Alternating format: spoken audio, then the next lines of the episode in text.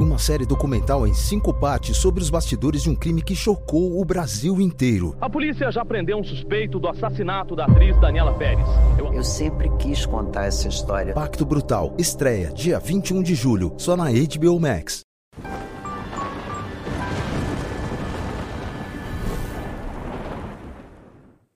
Salve, salve, viajantes, sejam bem-vindos! Apertem os cintos, pois estamos indo para Vênus e voltamos, né? É, que Depois delícia! de um final de semana intenso, né, minha parça? Você foi viajar, viveu mundo. altas aventuras. Altas aventuras. Eu também fiquei por aqui, vivi altas, Altas aventuras, aventuras. tomei um tombo. Que se você não viu, tá lá o vídeo no meu Twitter, tomei um tombo. Teve um, teve um churrasco aqui da firma na outra casa. E aí eu estava com uma taça de vinho. E aí fui descer a escada, tuk, tuk, tuk, vral. Com a taça É. Com a taça. E a taça estava intacta, ok? Mas e você ficou intacta também? E a escada? Ninguém pergunta.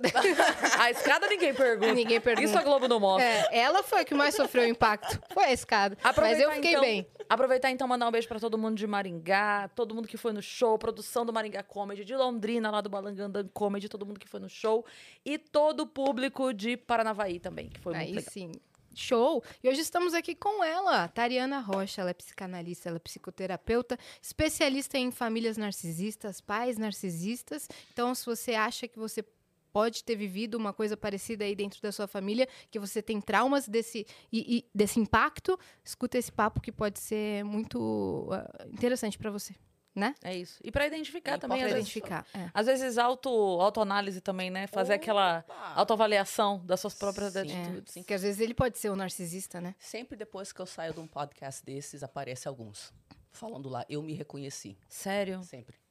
Sempre aparece alguns. Tem, tem um, um programa específico que eu já até comentei aqui que eu tenho ódio, que é aquele dos vestidos de noiva do Aham. Romany Health. Eu já até contei aqui, né, Yas? Sim. Já viu esse programa? Eu, eu sei qual é, mas eu não. A não lógica acompanho. do programa é assim: é, a menina vai casar, e aí a mãe tem o vestido e a mãe quer que ela use o vestido que foi dela. E então. A, ah, e o programa. A, a diversão do programa é: um estilista vai fazer um vestido exatamente como ela quer, vai achar um vestido do jeito que ela quer, e o outro vai tentar transformar aquele da mãe no mais atual possível pra ela, mas sem mudar. Vai ser- Tá. ainda vai ser o vestido da mãe, entendeu? Aham. E toda vez que a menina escolhe o da mãe, sempre, toda vez, é sempre assim. Você percebe que é com pesar, sabe? Tipo assim, eu queria aquele, mas a minha mãe. E é sempre uma mãe falando assim: não, mas eu quero. É meu sonho ela casar com o meu vestido. Meu sonho. Aí eu, essa parte eu sempre me irrito. Eu falo assim, mas é o teu sonho, vai lá e casa de novo. Arruma 10 maridos e casa 20 Sim. vezes com o meu vestido. Aquele outro que programa ódio. que de levar as crianças para ser Miss, né? Para ser mini Miss. Em que às vezes a criança nem Cara, sabe o que tá cara- fazendo, mas é o sonho da Só mãe. de falar. Já tá aqui, ó. Só de falar. Sim, né? Porque quando você. Todo mundo tem a sua vida. Se você não constrói aquilo que você quer na sua vida, porque você nasce de um jeito, aí você forja uma pessoa ao longo do seu caminho, né? Sim. Se você não forja essa pessoa, faltou você forjar uma pessoa. E é aí que o povo pare uns filhos e tenta forjar o E filho. projeta no filho. Projeta no filho, Faz exatamente, o filho né? de marionete. Isso. E aí é muito fácil, em posição de mãe, se você quiser, usar a culpa. É muito fácil você ser uma mãe e usar a culpa com seus O filhos. emocional, né? Claro, porque os seus filhos, eles, a, a não ser que eles tenham nascido psicopata, né? Porque daí parece mesmo, pesquisas mostram que tem um povo que nasce diferente, com uma alteração neurológica, não sente mesmo medo, remorso, é, culpa, Sim. do jeito que outras pessoas sentem. A gente conversou com a doutora Ana Beatriz aqui, ela Aham. explicou que existe é, uma idade para se dar o, o como falo, diagnóstico, diagnóstico. de É. psicopata, mas que já existe assim esse entendimento Sim. que não acontece com 18 anos. É que antes disso não se pode o Esse. diagnóstico, né? Isso não se pode, mas você já vai perceber desde criança Traços, que tem uma coisa traços. diferente aí, né? Mas você não pode falar nada. Uhum. Mas a não ser que seja esse perfil, toda criança vai querer um vínculo. Toda criança vai fazer o que for por esse vínculo, né? E, e até por razão biológica mesmo. Se um bebê não, não consegue seduzir um adulto para cuidar dele, que nem aquela gatinha que vocês têm lá embaixo, que eu vi que vocês cataram uma gata de rua e ela tá lá embaixo. É a Flau. Ela seduziu vocês direitinho. Seduzente ela. Foi. Foi. com uma necessidade, né? Ela fez uma cirurgia no olho e tal. Então é o mesmo mecanismo. O be- O bebê chega, ele precisa seduzir. Não que ele que seja consciente, né? Eu digo que ele tem um, um, um- um mecanismo biológico que vai fazer ele buscar esse A- vínculo. aquela fofura do filhote, né? Do bebê, do Isso. cachorro, do gato, é a fofura que, Que pede o cuidado que e por pede isso... cuidado. Perfeito. Então, como tem essa necessidade existencial, senão ele não sobrevive, uma mãe menos estruturada, né, com suas questões não resolvidas, existe uma diferença entre a sua filha ver que você tá meio triste um belo dia, ela chega, dá um abraço. Normal, todo mundo se acolhe. A gente acolhe o gato, o gato acolhe a gente, a gente acolhe o cachorro, o cachorro acolhe a gente, acolhe a criança, a criança acolhe a gente, até um certo ponto Isso é normal. empatia também. normal, gente, Sim, normal. saudável, ok. Exatamente. Agora, eu, enquanto mulher ou enquanto homem, eu não vivi a minha vida. Eu me sinto um fracasso. Alguém vai ter que me fazer me sentir melhor. Hum. E eu me sinto um fracasso enquanto adulto no planeta Terra. Não tenho o meu lugar de poder. Onde que é fácil eu me sentir poderoso? Com alguém menor do que eu Com vulnerável. com vulnerável. Então, até historicamente falando, é, a- a- as mulheres, aonde que elas conseguiram demonstrar, inclusive, a sua psicopatia? É dentro de casa, com os filhos, né? É. Então, não, não é que tem menos psicopata mulher, por exemplo. É que a gente é socializada a demonstrar isso de outra forma. Então, um, um psicopata ou um sociopata, que são temas parecidos, mas não idênticos, né? Ou um narcisista homem vai se comportar de certas formas e, historicamente, a mulher de outras formas, especificamente em cima do filho. Especificamente em cima do filho. Porque é aí que ela tem poder. É o único lugar que ela tem poder social, Sim. né? Historicamente falando. Uhum. Tem mães que são possessivas também com os filhos, né? Sim. Não só narcisistas, mas toma aquela posse. O cara já tá com 30 e poucos anos e ela escolhe as coisas que ele tem que fazer, escolhe a pessoa com quem ele tem que casar, Isso. né? E, e as, algumas dessas mães é, possessivas ou ditas superprotetoras são narcisistas também. É que as pessoas não reconhecem isso como narcisismo porque eles pensam que Obrigada, Dani. narcisismo é tipo. Obrigada, meu amor. Muito obrigada. Deixa eu colocar aqui. Eles acham, eles acham que narcisismo é só tipo aquilo que é evidentemente cruel. E não. Muitas mães superprotetoras, elas fazem um negócio chamado incesto emocional. Sabe quando você, nas suas frustrações de adulta, às vezes você precisa ser ouvida, né? E você não, não faz terapia, não tem noção de terapia de saúde mental, né? Outras gerações não tinham. Sim, Eu acho que sim. só agora, depois da pandemia, que o pessoal tá entendendo que terapia é legal. Exato. Né? Exato. Então, tipo assim, você vai colocar toda aquela sua frustração da carreira que você queria ter seguido, daquela, daquele projeto que você queria ter realizado, em cima de quem? Poxa, em cima do seu filho. E daqui a pouco, na sua super proteção, na verdade o que você está fazendo é você está convencendo o seu filho que ele nunca será um adulto. E ele cresce se sentindo infantiloide e como se ele, ele vai tentar aprender a fazer coisa de adulto e essas mães e pais superprotetores vão barrar para que o cara não cresça. Então não, não consegue fritar um ovo, fazer um arroz. Mamãe ajuda, É. mamãe ama, mamãe vai escolher suas roupas. Tipo, o cara tá com 40 anos de idade, Sim. a mamãe tá escolhendo as roupas. Totalmente dependente da Sim, mãe. Totalmente dependente. E cria isso num ambiente que, é o que você falou, não é cruel. Ele Sim. é carinhoso.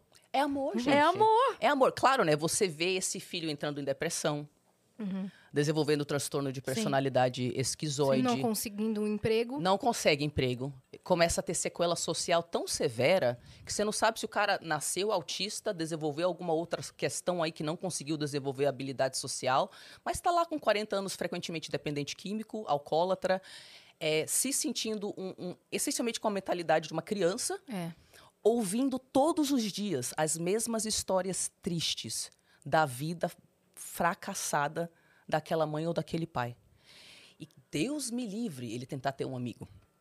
Mãe, eu vou, vou sair com os meus amigos pro cinema. Mas, meu filho, eu comecei a passar mal agora. Sempre começa a passar mal. É. Ou tem uma crise de alguma coisa. Quando o cara vai sair com os amigos, quando o cara vai tentar namorar. Aí ele entende, né? Ela pode não falar diretamente, mas ela vai falar de todas as formas indiretas. Que ninguém é bom o suficiente pra ele, nada é bom o suficiente pra ele, que o mundo é perigoso, que ele tem que ficar dentro de casa, embaixo da asa dela. E é, é uma relação de, de dependência que para a pessoa sair é muito difícil, né? Porque o, o ambiente de dependência, quanto mais tempo se passa nele, é, é mais difícil você sair, né? Porque o- o, a- você vai ficando cada vez mais assentado naquele, naquele lugar. E aí você precisa de cada vez mais força para levantar. E você está socialmente atrofiado Sim. Né? Então, pra sair, o cara tem que ter uma super força que ele não tem. Ele não tem. E de repente, se, se morre, se a mãe morre, se o pai morre. E como que ele quê? fica? Tu acha que ele vai curar de tudo assim? Não. ele não. Ele Fica tá sem com chão. 40 anos sem ter habilidade básica para existir enquanto um adulto funcional no planeta Terra. Entendeu? Essa dependência que você falou, narcisistas criam dependências.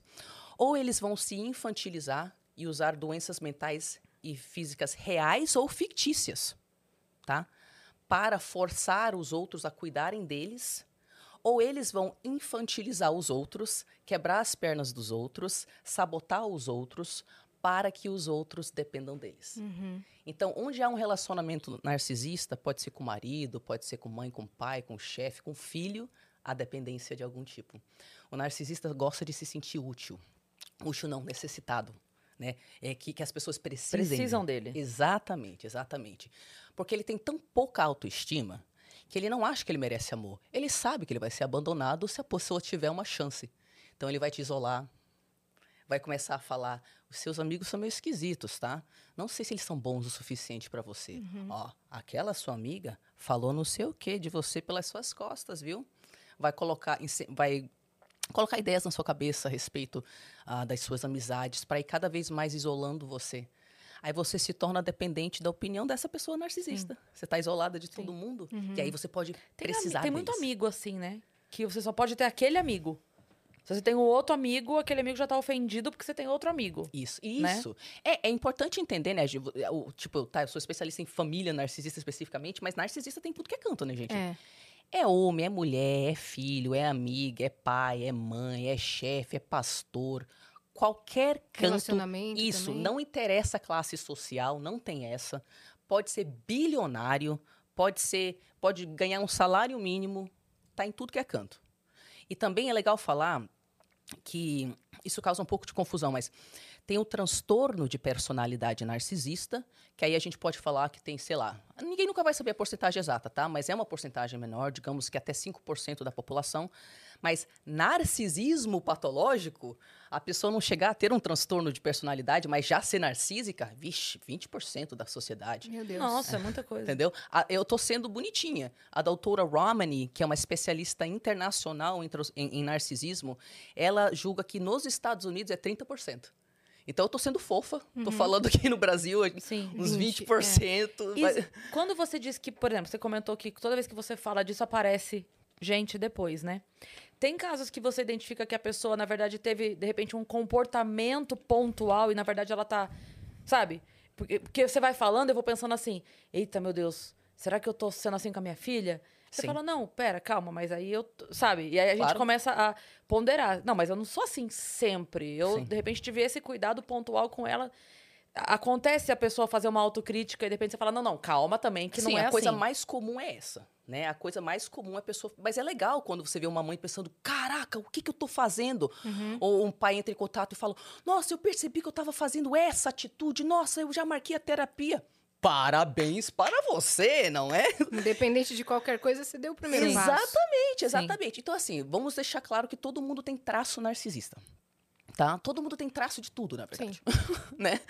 Eu tenho traço de tudo, você tem traço de tudo, você tem traço de tudo. Quando a gente está falando sobre narcisismo, a partir do narcisismo patológico, né, já antes do transtorno de personalidade, já é um relacionamento que rotineiramente dá problema. Você já, já perto da pessoa, você percebe que você tem menos voz, as suas necessidades são menos importantes. Mas às vezes você olha para a pessoa, ela é meio sem noção. Sabe? Que tem diferentes perfis narcisistas. Então, nesse narcisismo patológico, tem um povo sem noção. Por exemplo, pessoas que nasceram ricas. Não todas, mas tem pesquisas que mostram que pessoas que, pessoas que nasceram ricas, mesmo que na fase adulta elas sejam pobres, elas têm um, um- um tipo de narcisismo, né? De achar que elas merecem mais, que as regras não se aplicam a elas, mas não necessariamente tem transtorno de personalidade. Agora, o que, que a gente tem que entender sobre o que, que é narcisismo quando ele se torna patológico? Você não pode existir. A sua personalidade não pode existir. O abuso narcisista é diferente de outros tipos de abusos, porque eu posso estar irritada, por exemplo, e te dar uma patada. Eu fui grossa, mas é só isso, eu fui grossa. O abuso narcisista não é gr- grosseria. Ele é, eu sinto uma vergonha profunda porque eu me sinto um fracassado. O tempo inteiro. Você está usando um rímel bonito, isso me incomoda. Porque isso me mostra o quanto eu sou fracassada. Porque o meu rio não é tão legal quanto o teu. Eu não consigo aguentar essa dor aqui de fracasso. Eu vou ter que arranjar um jeito de te alfinetar. Eu vou jogar alguém contra você nos bastidores. Eu vou falar alguma coisa indireta pra você. Nossa, essa blusa ficou melhor. Você tá menos gorda, né? Né? Você viu como eu elogiei ela? Sim. É assim, os elogios, sim, né? Sim. Aham. Então eu vou arranjar umas formas de fazer você sair da interação com dúvida sobre as suas escolhas. Sim. Isso é narcisismo patológico. Depois que você tem contato com a pessoa, você sai daquela, daquela interação confusa, em dúvida sobre o que é certo, o que é errado, e com muita culpa e vergonha. Mas por que eu tomei as decisões que eu tomei? Será que é tão errado assim? Então, a- o narcisista patológico, ele começa a, a mexer com a sua sensação, a sua percepção da realidade. Ele quer destruir o seu senso de eu. Não sou eu que estou sendo dramática. Tem vários narcisistas conscientes na internet que são diagnosticados com transtorno e Sabe. falam isso. Aham. Eles sabem que Eles têm, sabem. Eles sabem que eles têm. Eu quero que você não exista. Eu quero controlar todos os aspectos da sua personalidade, da sua existência, porque se eu controlo tudo, então você é minha, só minha, mais de ninguém. Você faz o que eu quero, você não me abandona, ok? Você fica dentro de casa, você acredita no que eu quero, e inclusive eu sei como te dar a patada certa no momento certo para você baixar a sua bola. Meu Deus. E aí, quando eu, eu vejo que você tá muito deprimidinha, eu também sei jogar a migalhinha de amor para você começar a ficar com os brilhos nos olhos de novo. Então eu sei como fazer o reforço intermitente, eu sei te dar a patada na hora que Como é você nome tá daquele brilhando. desenho, meu Deus, que tem a, a, a mãe que. é, enrola- Enrolada? Não, como é que é? Ah, caramba! Qual? Que a menina mora no castelo. Encantado. Encantado. Que Mãe- mãe ela. narcisista. Que tem, é, que Mãe a mãe narcisista. fala é, pra ela: não, o mundo é perigoso, tudo é perigoso. Ela, mas o que? Não, tudo, tudo é perigoso. Narcisista. E aí a primeira vez que ela sai, que tem aquela cena que ela fala assim: é, minha mãe vai me matar. Minha mãe vai me matar. Isso aqui. Que ela, que ela tá correndo, feliz, aí ela fica o tempo todo. É uma frase feliz, uma frase Pensando na mãe. desesperada, pensando na mãe. É- é- esse, esse filme foi fantástico para descrever alguns fenômenos, tá? Esse negócio de pensa na mãe, pensa no que ela quer, pensa na mãe, pensa no que ela quer. Isso se chama dissonância cognitiva. É quando a pessoa ela já está começando a ganhar um pouco de autonomia com relação ao narcisista, então já tem dentro dela uma vozinha que fala: Foge! Vaza daqui! Tem coisa errada! Mas é, você ter contato com um narcisista é a mesma coisa que você entrar numa seita. Não tem diferença para o, para o impacto psicológico que vai Caramba. ter. Você entendeu? É a mesma coisa. Qualquer especialista em narcisismo vai te contar isso. Então você Uma lavagem cerebral. é lavagem cerebral. E a lavagem cerebral é por aliciamento, por grooming. Eles vão te, te treinar. Todo narcisista, exatamente como um pedófilo treina uma criança a não falar para ninguém o que ela está sofrendo, todo narcisista treina suas vítimas a chegar naquele, naquele ponto de ser uma casca apenas. Então, esse momento do filme, quando a pessoa consegue finalmente ouvir o sussurrinho do eu dela, né? Começa a dissonância cognitiva, que é o quê? É a programação da seita contra o eu real dela. Isso dura meses ou anos. Então ela fica assim: tem alguma coisa errada.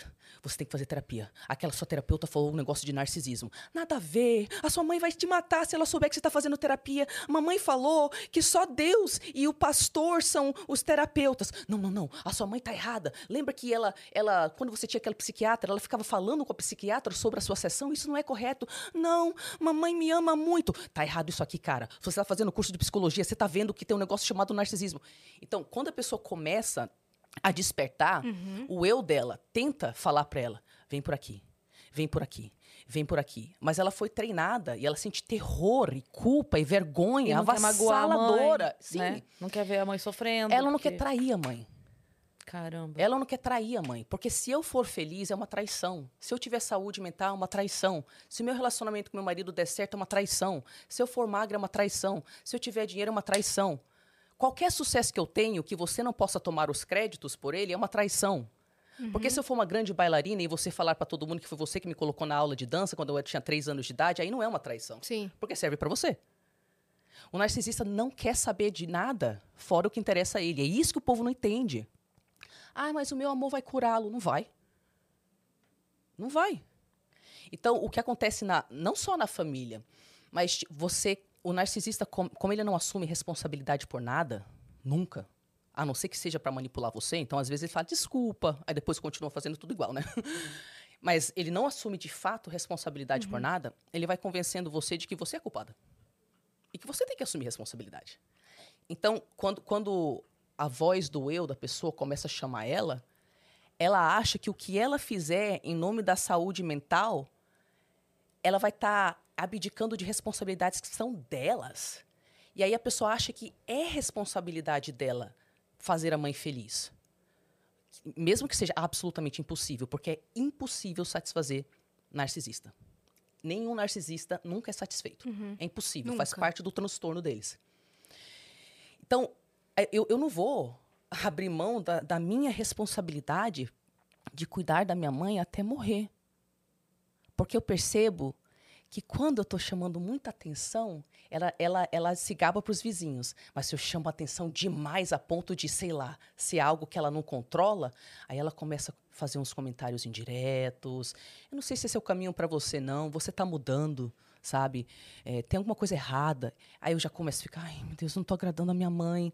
Ela pode não falar nenhuma palavra. Eu posso só chegar em casa depois que eu fiz algo que era importante para mim e ela só me olhar assim. Aí ela vai pro quarto e chora. E toda vez que eu faço alguma coisa bom pra mim, ela não faz nada. Ela Sente só olha. mal. Mas eu sei que é pra mim. né? Tem várias formas da- Claro. da, pessoa mandar essa Claro. mensagem pra você. Então você vai abrindo mão, abrindo mão de tudo. Uhum. Tudo. Tudo que faz de você um indivíduo que eles não Caramba. podem controlar. Você se esvazia. de si. Exatamente. Se esvazia. E aí, pra chegar no- na, sua, na sua pergunta, né? Que a gente fez uma volta do caramba, É. que é, tá, mas será que eu tô sendo narcísica? Vamos lá. Traço narcisista todos temos. Você ter, você ter eh, transtorno de personalidade narcisismo, narcisista ou narcisismo patológico quer dizer que você já sente insegurança, inveja especificamente, o tempo inteiro. E o tempo inteiro você está percebendo enquanto as, que as outras pessoas são superiores a você ou inferiores a você. E aí, o, o transtorno de personalidade narcisista, o meu objetivo é destruir você. É esvaziar o seu conteúdo, tirar todo o seu conteúdo, todo o seu eu. Quando você for uma casca vazia, eu insiro a minha programação lá dentro e você age do jeito que eu quero. E só. Então, quando a pessoa é narcisista patológica, ela vai destruir a sua identidade. E, esse é o objetivo dela. Não é uma patada. Eu quero destruir a sua identidade. Você não pode existir ao meu lado, eu não estou nem aí pra você. Assista os, os narcisistas conscientes. Gente, vocês ficam se perguntando: ai, se eu fizer X ou Y, será que ele vai me enxergar? Será que ela vai me amar? Aí eles respondem: o problema com a sua pergunta é que envolve você. E eu não estou nem aí para você. Você está fazendo perguntas que têm a ver com você. E o narcisista não quer saber de Meu Deus. você. O próprio narcisista fala isso. Agora, tem uma situação que aparenta ser narcisismo. E, e- e val- vale mencionar. Deixa eu tomar uma, uma aguinha aqui. A pessoa começa a falar... Boa, vai. Boa. Inclusive, a gente tem que dar nossos recados, Vamos né? fazer então? Vamos, então, enquanto isso? pausa. um Então, tipo de pessoa, Você não vai né? Não, não. Tem A um, tipo, tem um situação tipo de situação. Abuso reativo. Lembrem Tá. disso. Tá abuso bom. Reativo. Abuso reativo. Ó, se você quiser mandar pergunta pra Tariana, quer mandar seu relato, manda lá no nv99.com.br barra Vênus, que é a nossa plataforma. A gente vai ter o limite de 15 mensagens. Elas custam entre 100 Sparks e 300 Sparks. Você também pode anunciar com a gente por 4 mil Sparks, a gente faz sua propaganda. Lembrando que você pode mandar mensagem de texto, mensagem de áudio ou vídeo pra sua carinha aparecer ali na tela, tá bom? Manda lá. É isso aí. Se você estiver assistindo a gente pela Twitch, tiver uma conta da Amazon, linka a sua conta da Amazon com a sua conta da Twitch. Isso vai te dar um sub grátis por mês e você consegue apoiar este canal sem gastar dinheiro. Então linka lá e dá o seu sub pra gente. E se você quiser fazer um canal de cortes do Vênus, e olha que esse episódio vai ter cada corte que se eu fosse você eu criava logo, hein? Mas você tem que seguir uma regra que é: espera terminar esse episódio pra você postar. Não queira ser privilegiado. Não seja narcisista! Não seja narcisista, É, justo? Né? Não seja narcisista. Espera a gente postar, espera o episódio acabar pra você postar os cortes. Aí tá tudo certo. Mas É isso. A gente tem o nosso próprio canal de cortes na descrição desse vídeo. Muito bem. E a gente tem uma surpresa pra nossa convidada. Olha, Gente, que lindo! Que maneiro. Esse é o nosso emblema do dia. Nossa, ficou muito legal. Ficou muito legal. E o seu brinco do Vênus, gostou? É. Caraca, gente, mas quem que fez? O Gigalvão. o nosso ilustrador. Ah, gente, que coisa linda. É eu lindo, adorei. né? E você vai ganhar em eu alta adoro o traço qualidade. dele. Já é seu, ele manda muito bem e quem tá em casa pode resgatar esse emblema gratuitamente para fazer parte do seu álbum de figurinhas, do seu álbum de emblemas do Vênus, com o código que é gatíssimos. Muito Hum. bem, gostei. Créditos pra Dani, Muito bem, que gostei. sabe como você chama o pessoal que te segue, é gatíssimos, Gatíssimas né? e gatíssimos. Então o código é gatíssimos. Antes da gente voltar, você tem aquelas bolachinhas aqui atrás? Tem? Ó, esse povo que dá comida pros outros, Não hein? é? Você aceita sim, alguma coisa pra comer? Não, gatinho, eu tô, tô de boa. Se tiver uma. Não sei, eu vou falar também, né? Ah. Falar e. e Ah, mas comer, a não gente se- fala e come. É, É, ah, então é problema. Palito os dentes aqui, toma em casa. O que você quiser Olha pedir, aí, a gente pede. Vamos ver. Que é, ó, leite, banana canela. Dá uma banana e canela, então. Boa. Pra Muito deixar aqui pra obrigada. Posso jogar? beliscar, né? Ai, eu, eu com coisa jogada, gente. Eu sou flexível, isso impressiona muito, mas eu tentar Cara, pegar vamos coisa. contar. Vamos, Yas. porque vocês perderam uma cena que eu acho que vocês nunca vão ver. A gente tava aqui, antes de começar, daí a gente, ah, se quiser esticar o pé daqui, dela, ai, que bom, porque daí eu vou ficando à vontade e tal, daqui a pouco eu tô toda jogada. Ela falou essa frase. Sim. Enquanto ela dizia essa frase, ela fez, daqui a pouco eu tô toda jogada. E trouxe a perna. Aqui, gente. Olha isso! Isso que ela fez. Do Do nada. nada, só que foi um... Pá. É, aí eu e a Yas Tava assim, sendo né, delicada agora que eu vi que tem isso aqui, né? Vamos não dar um chute nas coisas dos A outros. gente, oi? oi, o que foi isso que ela fez aqui? Um alongamento básico, gente. Vamos alongar, trabalhar o narcisismo. Não, tem, não tem ligação, não. Ela tem uma flexibilidade que eu não posso ter. Eu estou com ódio. Que É, absurdo! Que absurdo. Não gostei. Não, Desse jeito, Desse jeito, né? Exatamente assim. N- achei, um, achei um movimento muito vulgar. Isso, né? desse Aqueles jeito. comentários. É. Não, mas você mandou muito, cara, no, no seu chute ninja aí. Nossa, foi. Gente assim. Ela, ela alcançou o símbolo Alcançou. do Vênus. Com... Parecia que veio, ela veio um pé, assim. Você viu que de outra simbólico? pessoa. Ela É. alcançou o símbolo do Vênus. Tá Um vendo? Simbólico o negócio, ó. É. Alcan- alcançou o Vênus seria mais ainda. Isso aí, isso Alcançou aí. o Vênus. Haja perna, né? Em menos de um segundo. Mas você dizia Vamos lá. O, o, a- o- abuso, abuso reativo. reativo. Tá. Tem um negócio que se assemelha ao abuso narcisista. E ele é resultado de muito tempo sofrendo abuso narcisista. Muitas pessoas me, me perguntam, Tari, é, eu tô, sei lá, num relacionamento né, com meu marido há 20 anos. Eu acho que eu tô me tornando narcisista, Tari. É possível que eu esteja me tornando narcisista? Ninguém vai desenvolver transtorno de personalidade narcisista na fase adulta, tá? Você, isso é algo que já começa a se desenvolver na infância, não pode ser diagnosticado, porque senão não, a gente não diagnostica crianças com transtorno de personalidade, né? É. Mas você já percebe uns traços na infância, na adolescência. Mas o narcisismo, ele aumenta ou diminui de acordo com alguns estressores. Deixa eu te perguntar uma coisa, sem querer te interromper, mas é só pra eu Claro. entender. Eu perguntei isso também pra doutora Ana Beatriz. Tem essa questão de não diagnosticar criança. Na sua opinião, e aí a opinião mesmo pra eu tentar leigamente entender. Você acha que seria importante ter uma forma de talvez não diagnosticar como algo definitivo e carimbado, mas de orientar os pais dessas crianças para que tivessem, eu não sei, eu, eu quero entender a sua visão sobre isso. É. Depois a gente volta no Tá. abuso. O, o delicado disso, nesse assunto, é que, tipo. Primeiro que, muitas vezes, quando, quando os pais são narcisistas, por exemplo, essa criança não vai ter ajuda, entendeu? Entendi. E quando a criança é narcisista, dificilmente os pais vão reconhecer. Porque tem duas formas de você formar um narcisista. Claro que tem sempre um, um aspecto genético, tá? Mas quando você vê todos os especialistas mundiais, eles concordam que narcisismo se aprende. É muito mais o aprendizado, ao contrário da psicopatia, tá? Caramba! Exatamente. Então, é intergeracional mesmo, é aprendido, de forma geral. Claro que tem um aspecto genético, mas não parece ser é, o maior fator. Então, dentro daquilo que forma o narcisista, a gente tem dois cenários. Uma criança que sofre abuso, então ela é tão humilhada que ela literalmente começa a fingir que ela é o máximo. Uhum. Numa idade onde criança ainda finge essas coisas. E aí, e aí esse fingimento vira a personalidade dela. Entendi. Mas o outro caso que argumentavelmente o mais comum, não sabemos, é a criança ser bajulada e não receber limite. Então, muitos narcisistas simplesmente faziam o que eles queriam e os pais, às vezes a gente vê esse padrão, os pais dessa criança que se torna narcisista depois, eles tiveram pais narcisistas. Ah, E aí eles pensam, eu não vou ser que nem meus pais. E aí eles pensam, eu não quero nunca que minha filha ou meu filho sinta por mim o que eu senti pela minha mãe ou pelo meu pai. Então a pessoa não fala não pro filho. Nunca. Nunca fala não. Aí cria o quê? Cria um narcisistinha. é. Então, é, é, gerações intercaladas de Isso. narcisista. Isso. Uhum. Então você entendeu que na prática Entendi. é, é difícil Sim. isso aí acontecer? Entendi. Sim. Não, tá super respondido. É porque é, eu perguntei isso pra doutora Ana Beatriz também, se ela. Como a questão dela é mais psicopatia, Sim, sim. né? Eu perguntei pra ela isso também, se ela achava que, na opinião dela, se deveria ter uma forma de, sei lá, orientar desde pequeno, de perceber se.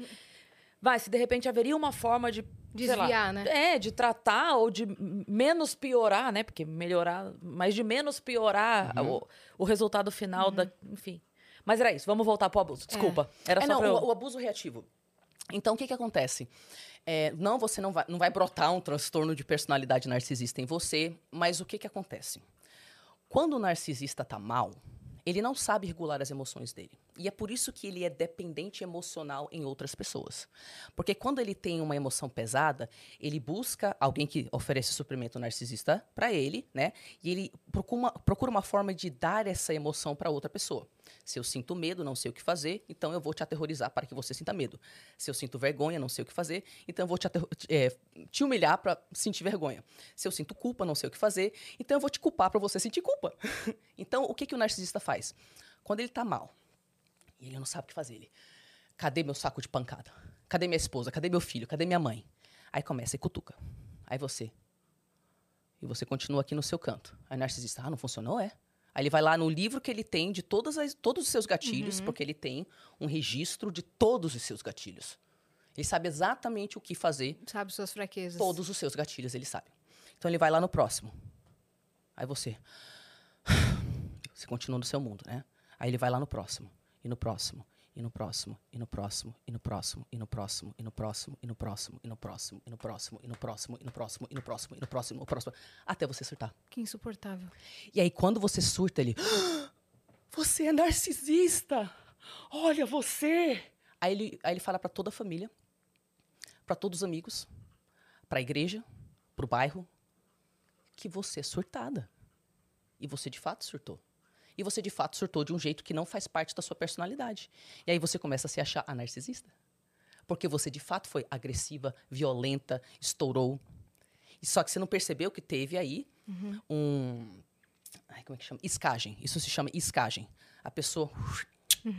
E vem te trazendo pra dentro pra você surtar. Então, às vezes, a pessoa acha que ela tá sendo narcisista porque ela tá com esse abuso reativo de estourar. Não é que ela é narcisista. É que uma certa hora você não aguenta É. né? Aí o que que acontece com esse perfil de pessoa? É, essa pessoa ou vai continuar na relação, que é o mais provável, infelizmente, né? Ou ela vai aos poucos aí, de- depois de muitos perrengues, tentar sair, voltar, sai, volta, sai, volta, sai, volta, sai, volta, sai, volta. Dez vezes depois, a pessoa consegue se distanciar ou cortar contato. Mas enquanto ela está em contato com esse, com esse relacionamento, ela vai ficar sofrendo de abuso reativo, se achando a narcisista. Sim. Entendeu? Uhum. Ele vai sempre jogar pra ela. Exatamente. Eu ia perguntar uma coisa. É, partindo do princípio que o narcisista não se importa com outra pessoa, é, ele se apaixona? Como é, que, como é que acontece o relacionamento? Porque a pessoa se apaixonar pelo narcisista, dá pra entender. Mas e o, o contrário? Olha que interessante. O narcisista, é, ele usa as pessoas como um dependente químico, usa droga. Então, na fase inicial de um relacionamento, a gente recebe mesmo uma bomba de hormônios, não é? De químicos no corpo, que são uma forma biológica aí que a natureza arranjou de manter a- o pai e a mãe juntos para dar tempo do filho, né, é, ser gerado, parido e cuidar dos primeiros meses. Então, um ano e oito meses mais ou menos, assim, desculpa, 18 meses mais ou menos é o período que, que, que dura essa bomba de hormônios, né? É a tal da paixão, né? A tal da paixão. O narcisista, ele sente tudo isso. Estão acontecendo duas coisas quando ele conhece uma pessoa, tá? Primeiro que ele está buscando essa bomba de hormônio, essas coisas todas, e ele acredita piamente que você é a, a, a pessoa da vida dele. Então, um lado da cabeça dele tá, nossa, essa pessoa é incrível, essa pessoa é isso, essa pessoa é não sei o quê. Só que eles mesmos confessam que um outro lado da cabeça deles está fazendo o seguinte: hum, essa pessoa gosta de ser validada por, por- pela empatia dela. Então, eu vou falar, você é uma das pessoas mais empáticas que eu conheci na minha vida. Hum, ela gosta de ser chamada de inteligente. As pessoas não chamam ela de inteligente com muita frequência. Cara, a sua inteligência é um negócio de outro mundo. Você escuta como ninguém nunca me escutou. Existe algo diferente entre eu e você. Parece de outra vida. O que o narcisista faz é que ele te analisa no início para que ele possa ir preenchendo aquele livro de gatilhos, lembra? Uhum. Então ele vai aprender no início, ele vai falar, ele vai te ouvir como você nunca foi ouvida na vida. Conte-me tudo sobre você. É isso que ele quer. E- exatamente. E ele vai ficar em silêncio e você vai pensar: nunca ninguém me enxergou desse jeito, me ouviu desse jeito. E ele está anotando tudo. Tudo que você quer que seja validado, tudo que é um gatilho para você, ele não vai usar nada contra você nesse momento. Só está colhendo informação. Ah, mas o É que o que- raio-x ali, né? Exactly. O que está acontecendo nesse momento? Por que, que a gente é sugada para dentro dessas relações? Porque o narcisista está espelhando as características que a gente sonha que alguém valide. Noiva em fuga. Yes. Então ele vai falar tudo que você sonhava. E você que está solitária, que não aguenta mais Happen, Tinder, não sei o quê, e queria ter um amor. Você que está, sei lá, quantos anos, solteira, você tem uma pessoa que enxerga as coisas que você sonhou sua vida inteira que alguém enxergasse. Então, olha que louco. A razão que a gente se apaixona pelo narcisista é que ele nos dá autoestima. Autoestima. Nesse primeiro momento. Isso. é. Ele enxerga aquilo que a gente sempre sonhou que alguém, que alguém validasse e enxergasse. Eu ouvi, ele fala as coisas que a gente quer ouvir, Isso. aquela coisa. A gente se apaixona por a gente mesma através do olhar do narcisista. E para quem tem baixa autoestima, filha, se essa é a única forma que você conseguiu se apaixonar por si mesma, pronto, o narcisista te captou. Porque agora você é dependente emocional da opinião dele para você conseguir enxergar as próprias características. Meu Deus. Eu falei, eu falei do Noivo em Fuga porque sempre foi uma coisa que me chamou muita atenção nesse filme.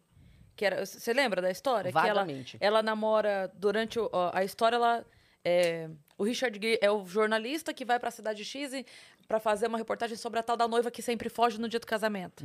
E aí ele, ele vai conversar com os noivos, porque ela não quer muito dar atenção pra ele. Então ele começa a, a entrevistar os noivos que foram abandonados no altar. E aí ele começa a conversar com todos e todos contam a mesma história. Eles falam assim: a gente é muito igual. Só que daí um fala assim: a gente é muito igual, a gente gosta de acampar. O outro fala: a gente é muito igual, a gente gosta, sei lá, de ir à missa todos os domingos. O outro fala: a gente é muito igual, a gente é. Ah, Entendeu? yes. Aí- e aí é muito engraçado, curioso, né? Engraçado. É curioso porque é, um, um- é bem simbólico uma pergunta que ele faz pra todos os noivos que é como ela gosta dos ovos. E aí cada um fala, por exemplo, Benedict, igual eu. O outro fala, ovo mexido, igual eu. O outro fala, só as claras, igual eu. Tipo, Hum. e aí ele fala, Perfeito. ok. Aí, enfim, o, o filme é velho, não é spoiler, gente, pelo amor de Deus. Não existe spoiler de filme de 95. Já deu Vamos se lascar. assistir. É. Não dá, não dá. Não, mas aí o que acontece? Eles se apaixonam, a história, não sei o quê, bababá.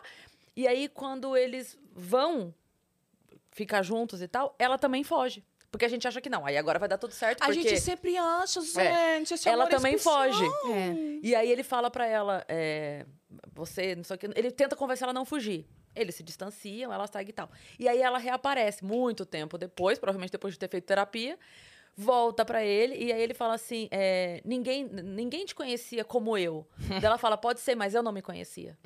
Eu tentava me moldar Isso. pra ser o que a Isso. pessoa precisava que eu fosse. Eu tenho várias coisas a falar sobre isso depois de um xixi. Pode ser depois Claro. de um xixi. certeza. Gente, eu preciso, aquele Olha lá. momento xixi chegou. Quem me vê em podcast sabe que isso Pode- acontece não, pode mesmo. ir. É, aonde é que é, gente? Aqui. É aqui, ó. Ah, tá. Uhum. Aqui. Já volto. É, a ir. já tinha dito que ela ia fazer xixi Enquanto no isso, eu meio. vou É. aproveitar pra fazer no Fala. ar uma coisa, porque depois as pessoas falam que mandaram o beijo pra você, eu não entreguei. Verdade, vamos entregar aqui agora. Então, então estão entregues os beijos pra Yas no show de Maringá, no, no show de Londrina, no show de Paranavaí. Todo mundo falando. Recebi Manda um tudo. beijo pra Yas, fala pra Yas que eu adoro Vênus, que não sei o que, não sei o que. Um monte de gente mandou beijo pra você, que adora, que não sei o que. Teve gente emocionada, abraçando, chorando e não sei o que. É, teve, E aí me marcou até nas fotos que tirou com você. marcou falando que, que queria que eu tivesse lá também Pois é. e tal. Então, um beijo pra toda a galera aí. Inclusive, você tava lá no sul, bem no final de semana do casamento do Rafa Foi. e do Luke, e você tava trampando, Foi. não conseguiu ir. Só eu que era também Santa. Catarina, né? É, E eu tava no Paraná. Então foi- caramba, eu a falei, gente não conseguiu ir, Rafa, eu mandei Luke. mensagem. Rafa e Luke, parabéns, Parabéns, pela festa. Eu mandei mensagem. Falei, eu tô tão perto e ao mesmo tempo tão longe Sim. que não dá. Mas foi lindo, né? Foi lindo, foi, Foi lindo. lindo. Eles estavam muito tá lindíssimos, cara. Casamento perfeito, assim. Obrigada pelo convite, meninos. Eu espero que tenham muitos, muitos, muitos, muitos anos de felicidade. Exatamente. E outra coisa, muito obrigada geral que votou na gente lá no CCXP Awards, que acontece essa semana, na sexta-feira. Eu e Cris estaremos lá na Sim. premiação, né? Sim. É, ai, acho que é a nossa, nossa primeira premiação Presencial. Presencial. Porque no ano passado ainda não estavam rolando presenciais. E o Vênus começou ano Exatamente. passado. E aí agora a gente Eita. vai, a gente é finalista, CCXP Awards. Vamos estar lá, tipo, que nem Oscar. É verdade. Ô, Dani, você descobriu qual que é o traje? É passeio completo. Passeio completo. Passeio completo. A gente tem roupa pra isso, Cris? Eu não. Aqui, ó, meia. A gente tem roupa não, pra esse evento? Não tem roupa pra esse evento. De hoje pra sexta, vamos Vamos arrumar. ter que ter. Alô, lojas que queiram vestir a gente. pra Alô, stylists de todo o Brasil. Você que quer fazer, quer cuidar da nossa roupa, look, maquiagem e cabelo, Cabelo. né? Entra em contato. Entre em contato, porque sexta-feira a gente vai ser de vocês, né? Exatamente. A gente pode passar o dia. É, a gente pode vir pra cá se arrumar aqui. É verdade, inclusive. é verdade. Fazer Depois ir pra um- lá, porque sexta não tem Vênus, né? Um dia de princesa aqui no Vênus. É isso aí. Caramba, é verdade. E você que cara. ainda não mandou sua pergunta pra Tari, ela tá voltando, ó. Entra lá em nv99.com.br barra Vênus, É isso. né? Olha isso. ela chegando aí. Muito bem. Outra coisa que eu queria perguntar também, Tari, é, é um tipo de narcisismo, aqueles casos, é, acho que chama The Act, é a série que tinha, mas era, é, era sério o caso, né? Hum, aquilo já era mais pro lado da sociopatia, mas tem narcisismo junto. Da mãe que... É Munchausen by proxy, Munchausen por procuração. É isso aí, que Isso. isso, isso chama o quê? A, a doença?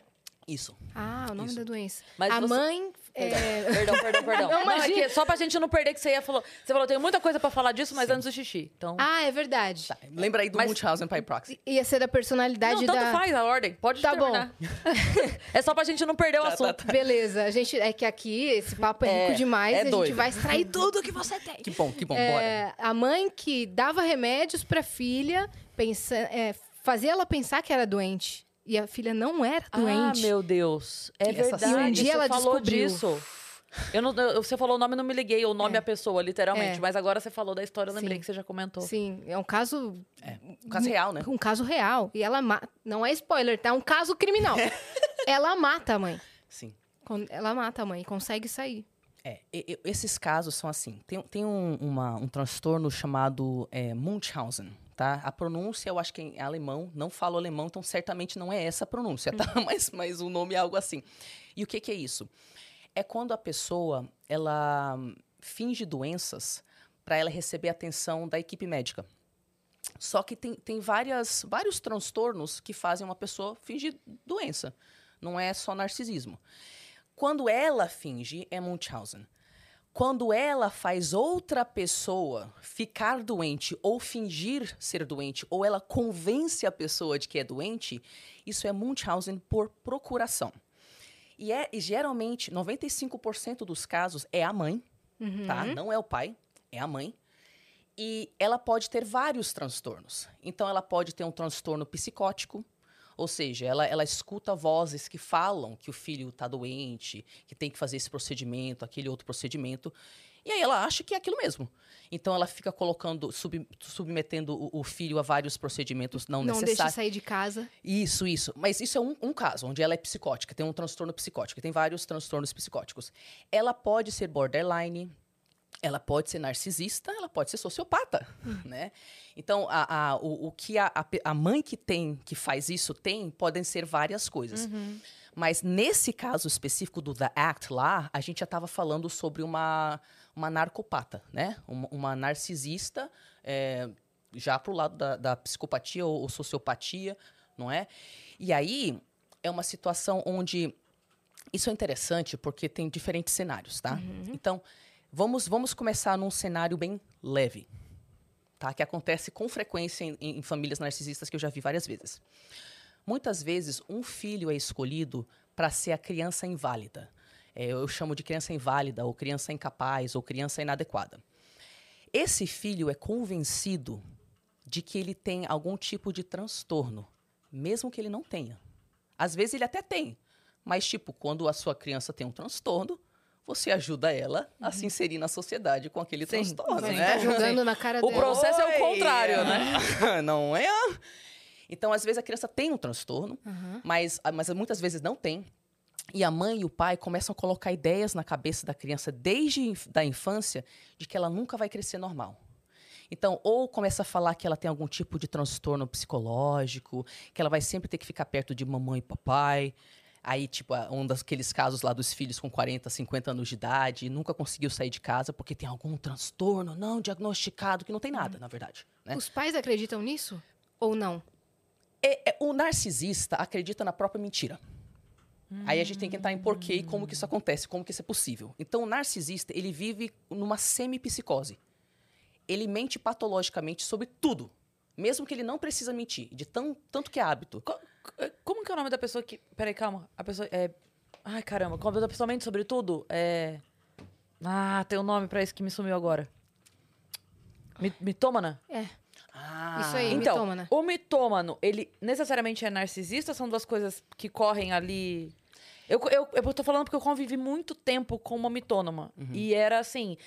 Não era a ponto, você sabe, né? Sei da é. história. Já sei. Não era a ponto de fazer mal, mas enchia a porra do saco. Uhum. O- a pessoa Sabe? que mente patologicamente, geralmente isso é uma defesa contra a vergonha. Ou alguma situação desconfortável que ela não quer estar vivendo. E começou na infância, ela não tinha como pedir ajuda pra ninguém. Então ela começou a mentir pra fingir que, tava, que não era aquilo. Não necessariamente ela é narcisista. Mas todo narcisista mente patologicamente a ponto de viver numa semi-psicose Uhum. tá? É, Eu, eu vou contar uma historinha pessoal para vocês começarem a entender da- como que brota isso, Tá. né? E eu não sou narcisista, gente, meu diagnóstico é outro, não é narcisismo. Tá. É, mas essa historinha é, mostra o nível de desespero emocional que uma criança tem que estar para ela começar a mentir e achar que essa é a única solução. Inclusive, depois a gente quer saber da sua trajetória pra ver como você Tá, se especializou nessa E ainda faltou vertente. nós em fuga. Vamos É, ter que não. listar aqui os, os É, vai ter que pegar um pedaço de papel aí. Tari, é hoje. Mas conta a história. Quando, quando eu tinha seis anos de idade, eu me mudei para os Estados Unidos. Eu não falava inglês. Aí, nos primeiros meses, eles colocaram a gente numa escola para imigrantes. Aí lá tinha vários idiomas, mas não tinha ninguém que falasse português. É, então, eu não sabia falar nada. Né? Nada. Me ajuda, professora, professor, nada. Estava lá num país que eu não conhecia. As pessoas falavam comigo o tempo inteiro, eu não entendia nada, eu não sabia responder. Aí, no primeiro dia de escola, eu tinha que fazer xixi. Olha a história do xixi. Será que é isso? Vamos descobrir. Olha a Olha história do xixi, gente. Aí eu não sabia pedir pra ninguém. E ninguém tinha me explicado nada, ninguém falou que, eu- que ia- não ia ter ninguém, então eu fiquei quieta. Aí passaram os minutos. E eu tendo que fazer xixi. Eu precisei, tinha que fazer xixi. Aí passou uma hora, eu segurando xixi. Aí a gente foi fazer uma atividade em grupo lá fora, eu segurando xixi. Desesperada, desesperada, desesperada. E eu lembro que eu segurei o xixi tanto tempo, eu não sei quanto tempo eu segurei o xixi pra isso acontecer. A gente estava numa atividade lá fora, as crianças de mãos dadas, num círculo. E eu lembro a cena que o meu xixi, eu me mijei, só que ele estava com tanta força, tanta pressão, que ele atravessou a calça jeans que eu estava usando e ele se projetou um metro e meio na minha frente. Foi. Foi. E todo mundo. Porque é óbvio, né? Mas ninguém entendeu. Tipo, como é possível projetar. Uma menina projetar um metro e meio de xixi? Aí eu comecei a fazer xixi lá na frente de todo mundo, morrendo de vergonha. Aí olha o que minha cabeça fez. Vamos entrar na cabeça de uma criança. Ninguém me explicou nada. Não tinha um adulto. Não tinha como eu me comunicar. Não tinha como eu pedir ajuda. Eu não sabia o que estava acontecendo. Vergonha, vergonha, vergonha, vergonha, vergonha, vergonha, vergonha, vergonha. Quando eu entrei na sala de aula, meu cérebro fez um negócio. Reescreveu a história para que eu não sentisse vergonha. As crianças olhassem para mim e eu. "Ah, Você acredita? Tava lavando minhas mãos lá no banheiro, me molhei toda. A criança viu que eu fiz xixi. Eu fiz na frente dela. Mas eu sentia tanta vergonha e não sabia para quem pedir ajuda, que na minha cabeça infantiloide, se eu só fingisse que a realidade era diferente, tava tudo certo. Então eu passei aquela semana inteira falando para as pessoas: "Ah, Você acredita, gente? Aquele dia eu lavei minhas mãos e me molhei. E todo mundo tipo: com aquela cara de dó de mim, sabe? E eu não sabia para quem pedir ajuda. Aí a professora veio, pegou minha mão, e ela não falava português, mas ela apontou, ela falava espanhol, ela apontou pro banheiro, ela falou, banho, banho. Eu, né? Você deu para sacar o desespero de uma criança Sim. que não tem para quem pedir ajuda? Então ela tem que lidar com a vergonha de algum Inventou jeito. uma mentira. Ela inventou uma mentira. Narcisista, ele tem a idade emocional de uma criança. Hum. Ele tem ah, as atitudes, o ponto, o- a visão de mundo, os mecanismos de defesa de uma criança. Ele é tão infantiloide porque ele é uma criança. Em algum lugar da infância dele, ele estava sentindo tanta vergonha e não tinha um adulto para ajudar. E aquilo era tão rotineiro e tão comum que a o único mecanismo que ele tinha de defesa era simplesmente fingir outra coisa, né, gente? Então ele começa numa idade muito cedo, onde a criança mistura mesmo o que é real e o que não é, né? Ele começa a mentir só Sim. para não ter que reconhecer aquela realidade. Todo mundo conheceu uma criança assim da escola que mentia Isso. deliberadamente. Sim. E todo mundo sabia Isso. que ele estava mentindo. Isso. Te- Teve uma menina que estudou é, com, a, enfim, com a minha turma, tal, que a gente se formou todo mundo junto. E ela falava umas coisas que a gente sabia que não era. Sim. Sabe? E assim, todo mundo tinha esse olhar de pena mesmo pra ela, porque eram. a- a- a- alguns colegas da sala já tinham ido na casa dela e ela teimava em falar coisas sobre a casa dela que a gente sabia que não era, porque já tinham ido lá e visto. E assim, tava tudo bem não ser aquilo, não era nem. E a- não era nem pra, tipo assim, ah, financeiro pra mais ou pra menos. Ela só mentia coisas assim, tipo, ah, não, porque meu quarto é rosa. É mentira que não faz nenhum, nenhum Não faz sentido. Isso, Não- isso. É, é qualquer mentira. Nem o narcisista sabe porque tá É. mentindo mais. Eu lembro uma vez, isso foi tão marcante pra gente, uma professora nossa tava contando, era em Sorocaba isso. E a nossa professora tava contando que tinha vindo pra São Paulo na estreia de uma peça naquele final de semana. Ela tava comentando, ah, gente, fui numa peça final de semana, não. Era uma estreia de uma peça e ela tava muito empolgada, ela era toda cantora, artista, tal, então ela tava feliz contando pra gente, sabe? E essa menina tinha ido ao banheiro na hora. E ela perdeu a parte de fui a uma estreia. Ela perdeu essa informação. Quando ela voltou do banheiro, a professora estava já empolgada contando. Aí ela falou: Ah, eu sei, eu vi já essa peça. E aí, nem a professora teve coragem de dizer, tipo, você não viu, gata. A estreia, fui na estreia. Você não viu. Entendeu? É. Foi agora, foi ontem. E, e você consegue sentir essa, essa dó que você sente de alguém fazer isso? Porque é tão esquisito. E você não entende porque... que a- e dá uma certa dó, que você vê que a pessoa tá lá. E ela tá acreditando. E a- é, o, o- o que, que acontece com o narcisista?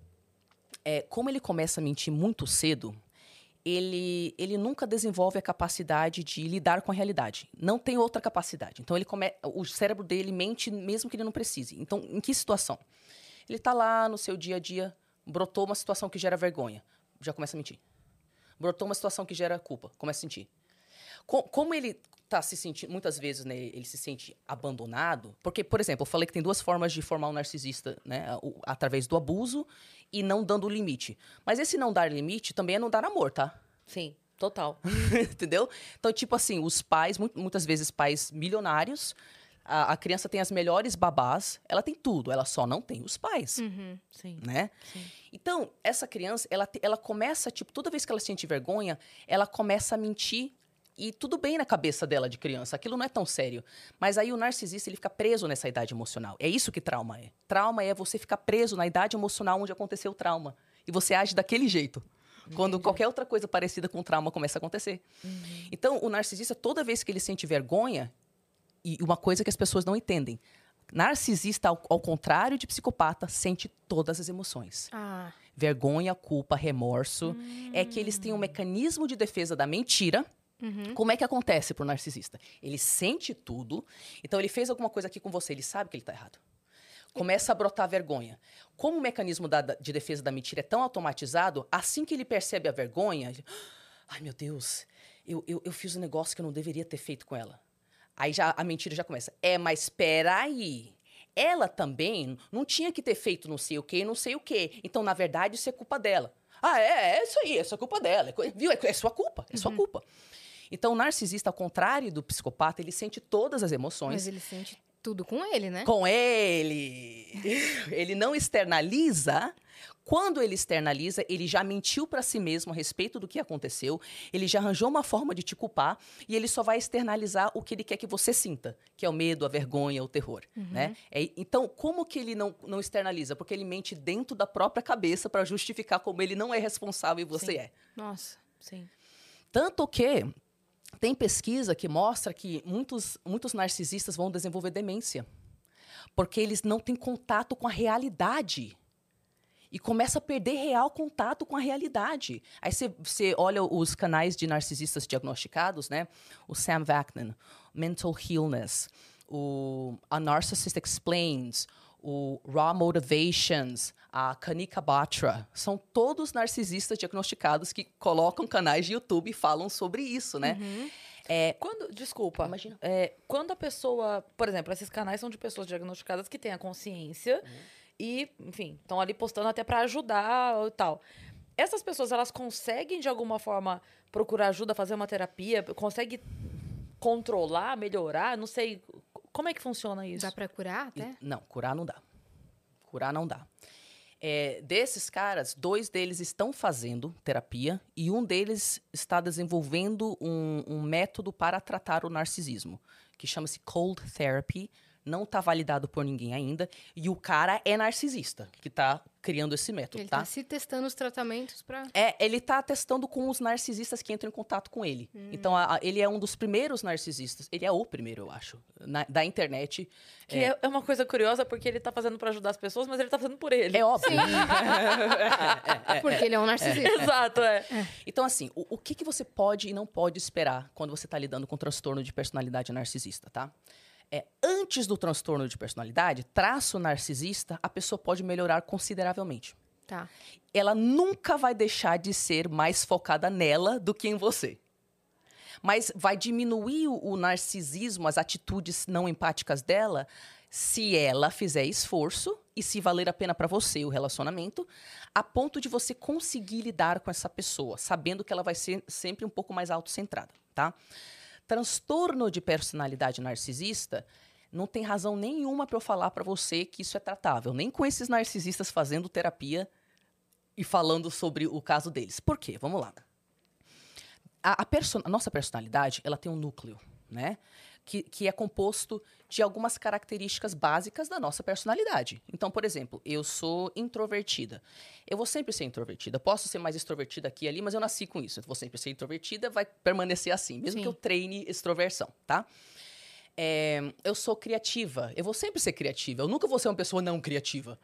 eu, eu sou uma pessoa é, intuitiva, não sei o quê. Algumas características vão sempre permanecer. O que eu tenho o poder de fazer é ir mudando algumas características que eu externalizo. Então, por exemplo, eu tenho um diagnóstico de autismo. O, o meu autismo se manifesta através de hiperfoco. Isso significa que eu sou tão obcecada pelos meus projetos que eu tenho dificuldade de parar para comer. Imagina eu me relacionar com alguém se eu não, tenho, se eu não paro para comer. Como que eu vou dar atenção para o ser humano? Então eu faço terapia com uma terapeuta autista especializada em autismo, porque daí eu consigo barrar meu hiper- hiperfoco quando meu marido está aqui. Tari, dá atenção para o seu marido. Ah, ok, para de estudar. Agora socializa com o maridão. Então eu consigo alterar o meu comportamento externo para não ficar ferindo ele o tempo todo. Mas eu continuo sendo autista. Sim. E eu continuo tendo que fazer um esforço do caramba para eu parar o hiperfoco. E às vezes, e a gente vai ter que ter conversas rotineiras. Tari, você estava no seu mundo. Puta, cara, desculpa. Aí já falo de novo na terapia. Pô, eu tava com dificuldade essa semana de parar com o hiperfoco. Então, o narcisista, ele sente no, no- no- no núcleo dele vergonha. Vergonha, vergonha, vergonha. Aquilo está constantemente ativo. Ele está vendo, ele é hipersensível a qualquer sinal de superioridade ou inferioridade sua.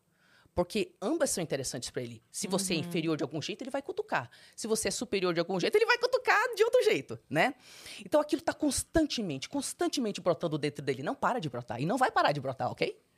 O que ele pode fazer, e eles mesmos falam, eu só busquei terapia porque minha esposa, depois de não sei quantos anos, finalmente me largou, né? Depois que eu traí, atraí não sei com quantas pessoas, finalmente ela me largou, né? Porque narcisista só busca terapia nesses casos. Eu tô fazendo terapia não sei quantos anos. eu continuo sendo narcisista, tá, pessoas? O que eu posso fazer é, quando vem aquela inveja, aquela vergonha, aquela minha vontade de humilhar ela, eu consigo de vez em quando fazer um esforço fenomenal assim na minha cabeça para naquele dia não dar patada nela. É, é o que ele pode fazer. E até que ponto, não sei. Porque quem tá falando são os narcisistas, não as esposas, entendeu? Entendi. Eu já vi o Sam Vaknin, por exemplo, lidando com a esposa. Aí você vê que ele, que ele é narcisista. Então ele tem uns dois, três vídeos onde ele grava uma conversa com a esposa. Eu que conheço o negócio, eu já vejo as várias formas que ele está invalidando ela, de formas sutis, fazendo ela se sentir burra, só naqueles 5, 10 minutos. Então o que eu falo para vocês é: narcisista fazendo terapia, hoje em dia a gente não tem razão para acreditar que há cura. Mas existem casos onde a separação não é tão simples. Se você tem filho com um narcisista, por exemplo, não é? Você vai ter que ter contato com esse ser humano, ok? Se você está numa situação, sei lá, você é filho único de um pai ah, idoso, doente, você não se sente à vontade largando ele, você vai ter que ter contato, né? O- a terapia serve quando você ainda acha que vale a pena, ou você tem que ter contato com a pessoa, e eles estão fazendo terapia e eles vão conseguir, de vez em quando, com muita limitação, mudar alguns comportamentos. Eu não tenho, e nem os narcisistas têm mostrado nada que demonstre que seja qualquer coisa além disso. Entendi. Mas eles tomam essa atitude quando acontece algo ruim com eles. Só. Só. E é por eles, para que não se repita essa atitude para eles. Sim. Eles até falam: putz, minha esposa me largou. Eu não acertei na patada e na lambida. Eu devia ter dado uma lambida a mais. Numa... Uhum. Eles até sabem que eles manipularam errado. Entendeu? Como é Tipo, colocado diferença? ela mais pra cima do que, Isso. do que para baixo. Isso. E eles nunca vão desenvolver empatia, tá? Tira da cabeça. Nasceu sem empatia, não desenvolve. Meu Deus. Nunca vai desenvolver empatia. O que eles fazem, o que narcisistas e sociopatas fazem, é que eles conseguem calcular de uma forma fria que a atitude deles escrota faz com que eles percam o suprimento narcisista com o tempo. Então ele altera o comportamento para não perder seu suprimento narcisista, porque você lava a louça dele e você transa com ele. É racional, entendeu? não é emocional. Isso, não é É emocional. uma, é uma empatia racional. Isso, não é emocional. É calculado para ele não se ferrar. Porque é isso que não muda. Ele vai sempre estar focado nele. É ele, é ele, é ele, é ele e é ele. Agora, o quanto que muda o comportamento, eu no banco falar muita coisa, que- porque como eu disse, quem está criando os canais são os narcisistas, não as esposas, Entendi. né?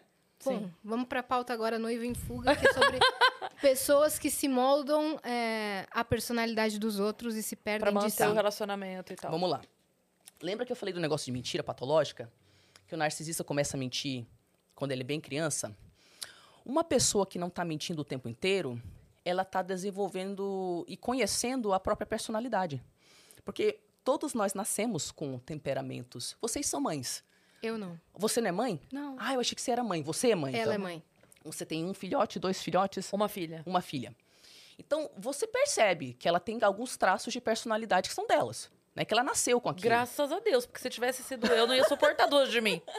O mundo não estaria pronto pra isso. Ela, eu não estou pronto, o mundo não está pronto. Não, não. Graças ao bom Deus, ela é uma pessoa muito. Ela é a evolução da espécie em todos os sentidos. Graças a Deus. E você consegue perceber alguns traços de personalidade. Qualquer pessoa que lida com criança percebe que elas nascem com alguma. Essa é mais introvertida, essa aqui é mais sapeca, né? Sim. Então, assim, existem dentro de nós o que eu chamo de sussurros. Vozezinhas que falam: Você tem que fazer algo criativo. Você tem que ir para a área da biologia. Você nasceu para ser mãe, né? Tem, tem essas vozes. tem essas vozes. E quando a gente tem, quando a gente é validado por ser quem a gente é, quando, quando os nossos pais não fazem a gente sentir vergonha por existir, não é? A gente consegue ouvir as vozes. E aí Sim. a gente fala: "Mãe, tem uma voz dentro de mim que fala para eu fazer um negócio de dança". Ah, é? Como é que é essa voz aí? Ai, mãe, não sei, é uma dança assim, assado. Então vamos fazer essa dança. Aí a mãe e o pai vai lá, escuta a sua voz também, observa aquela característica e ajuda você a ir desenvolvendo aquilo. Então, tem ao longo da infância, da adolescência e a fase adulta, um- uma conversa interna entre eu e minha voz. Sim. Eu e meu sussurro, né não? E Sim. se eu tiver com as pessoas certas, as pessoas vão ver partes de mim que eu não vejo ainda. Nós precisamos de validação externa. Porém- mas a gente precisa de pessoas que são capazes de nos espelhar corretamente. O que, que é isso? É, cada pessoa no, no- na nossa vida funciona como um espelho. Então, não é normal você olhar no espelho e você ver o que você esperava ver? Normal, né? Não vou estranhar. Ó, a Tariana com um negócio preto aqui, normal. Agora, se eu olho no espelho e eu vejo um monstro, eu fico meio. Nossa, mas. Caraca, eu- eu sou isso? O que narcisistas e pais narcisistas fazem com seus filhos é: teu sussurro me incomoda. Teu olho brilha demais quando você escuta esse sussurro aí. Não gosto, não, viu? Isso me faz me sentir, sei lá, inferior. Então, quando a mãe ou o pai narcisista coloca o espelho na sua frente, ele distorce. Olha, vê como você é torto aqui, viu? Você tem essa mancha aqui. Olha teu braço aqui, esse é mais magro do que o outro braço. E aí você não recebe um espelhamento, você não recebe validação externa das partes lindas, dos seus sussurros. Às vezes, a primeira pessoa que escuta o nosso sussurro é alguém de fora. É. Porque é óbvio pra ela, mas não pra gente. Pessoas me falaram minha vida inteira, antes de eu estudar psicanálise, Tari, tu seria uma excelente terapeuta. Tari, você é uma excelente terapeuta. Você seria uma ótima terapeuta. Nossa, mas sério? Tari, você explica as coisas muito bem. Nossa, mas eu? Eu não sabia. Tari, você tem uma voz legal, você seria uma boa cantora. Mas a minha voz. Então a gente precisa de pessoas externas que possam falar: tá vendo isso aqui? É tu, mulher. Isso aqui é tu. E é legal. Isso, é legal. Olha tu, cara. Tem isso, tem aquilo, tem aquilo outro. Eu vejo, eu vejo, eu vejo. Você se valida. Isso, a gente precisa dessas pessoas. E quando a gente não tem, a gente não acha o caminho para nós mesmas. Então, o, o- a- o filme, o que, que tudo isso tem a ver com o filme? Como o narcisista tem que começar a mentir muito cedo, para não lidar com vergonha, ele nunca tem um diálogo com o sussurro dele. Então, ele não sabe o que é o sussurro dele. Ele não tem nada dentro dele. O narcisista não tem nenhum senso de eu. É vazio. Se um dia ele para de te humilhar, ele vai entrar em depressão. Ele nunca desenvolveu um senso de quem ele é. Porque quando ele estava com, com a amiga, a Magali, ele tinha que mentir de acordo com o que ia fazer a Magali validar. Mas, ao mesmo tempo, ele era amigo com, com o Fernando. E, e- já com o Fernando é um outro contexto. Então, ele tem que mentir de outro jeito. Ele tem que ser outra pessoa pra ser amigo do Fernando. Isso! Então, o narcisista, literalmente, é um, um- um vírus que gera diferentes identidades, todas vazias, que, como ele não tem nada dentro de si, ele assume a sua personalidade. Ele é um fragmentado. Isso! Então, como que uma pessoa dessas tem um senso de eu? Ela não tem um senso de eu. Não desenvolveu, não tem nada. E com cada pessoa, ele é uma pessoa diferente. Sim. Por isso que é tão difícil tratar o que não existe. Sim. Muito obrigada. Ela é empática, viu? Muito empática. Eu Ela tava, é bastante. eu tava pensando aqui, nossa, eu tô com sede. Ela captou. Ó, arrasou. Muito bem. Muito bem. Eu você virando o último gole de água ali, eu falei, ah, ela tá vendo lá. Arrasou. Eu falo pra Vamos caramba. manter sua bexiga funcionando direitinho. Exatamente. Daqui a pouco, novos recados pra É, você. novos recados. É isso mesmo, é isso mesmo. Eu gosto quando o pessoal colabora. Ah, olha que paradoxal. O, nar- o narcisista que só pensa nele não existe se não tiver os outros. Ele não existe sem os outros. Não existe sem os outros. Que louco, né? Aham. É muito louco. E isso que você estava falando de se moldar pra ter as pessoas em volta, é, é exatamente o que acontece no filme. Eu não sei se ali é, seria isso, porque como você disse, não tem um tratamento e no final ela volta consciente daquilo e tal. Talvez, talvez ali no filme fosse só uma defasagem Aham. de autoconsciência, sei lá. Não era o narcisismo, Isso. sabe assim? Era só um tipo, ah, não sei quem sou, vou, vou viajar para as colinas e vou me conhecer, sabe? É, porque quando ela volta, ela tá extremamente consciente e tal. É, eu acho, enfim, né? Eu não, não assisti o filme. Ih, meu Deus, dei spoiler. Não, não, não. Você deu material de, É- é de- que de muitos- análise pra muitos ela. Mas filmes. depois. É, agora eu fiquei Porra, curiosa, né? Vai meu? ser incrível ver você comentando, de verdade. Eu, eu, muitas vezes nos filmes, eles fazem um, um excelente retrato de algum transtorno mental e brisam no final. Ah, tá. Entendeu? Porque eu Aham. acho que tem que vender, né? Sim.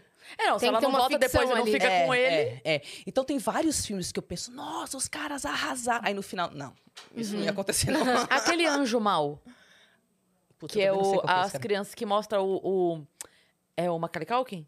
Que faz o Sei. filme? Que ele é, Macaulay Culkin, esse é velho? é, Quando era criança, não é? é, isso? não é com ele? Eu não sei. Ô, Vitão, pesquisa, por favor, o Anjo Mal. Que são dois meninos, são dois pivetinhos, assim, no filme. Um é o, o filho biológico da mulher e o outro foi adotado. Eu não sei se era um sobrinho ou se era só, enfim, um filho Uhum. adotivo. É, só que o, o filho biológico dela é claramente um psicopata. E ele faz, assim, uma terri- coisas terríveis, horríveis. Aí, ó, Uhum. o Anjo Malvado. Gente, eu não sabia que o Macaulay Culkin foi um- alguém É malvado. os dois aqui, É. ó. É, Esqueceram bom, então- dele, olha o que deu. Esse eu, não Viu? vou, esse eu não vou falar, porque esse daqui, se eu der spoiler, vai foder a história Ah, então toda. não, não conta. Não conta.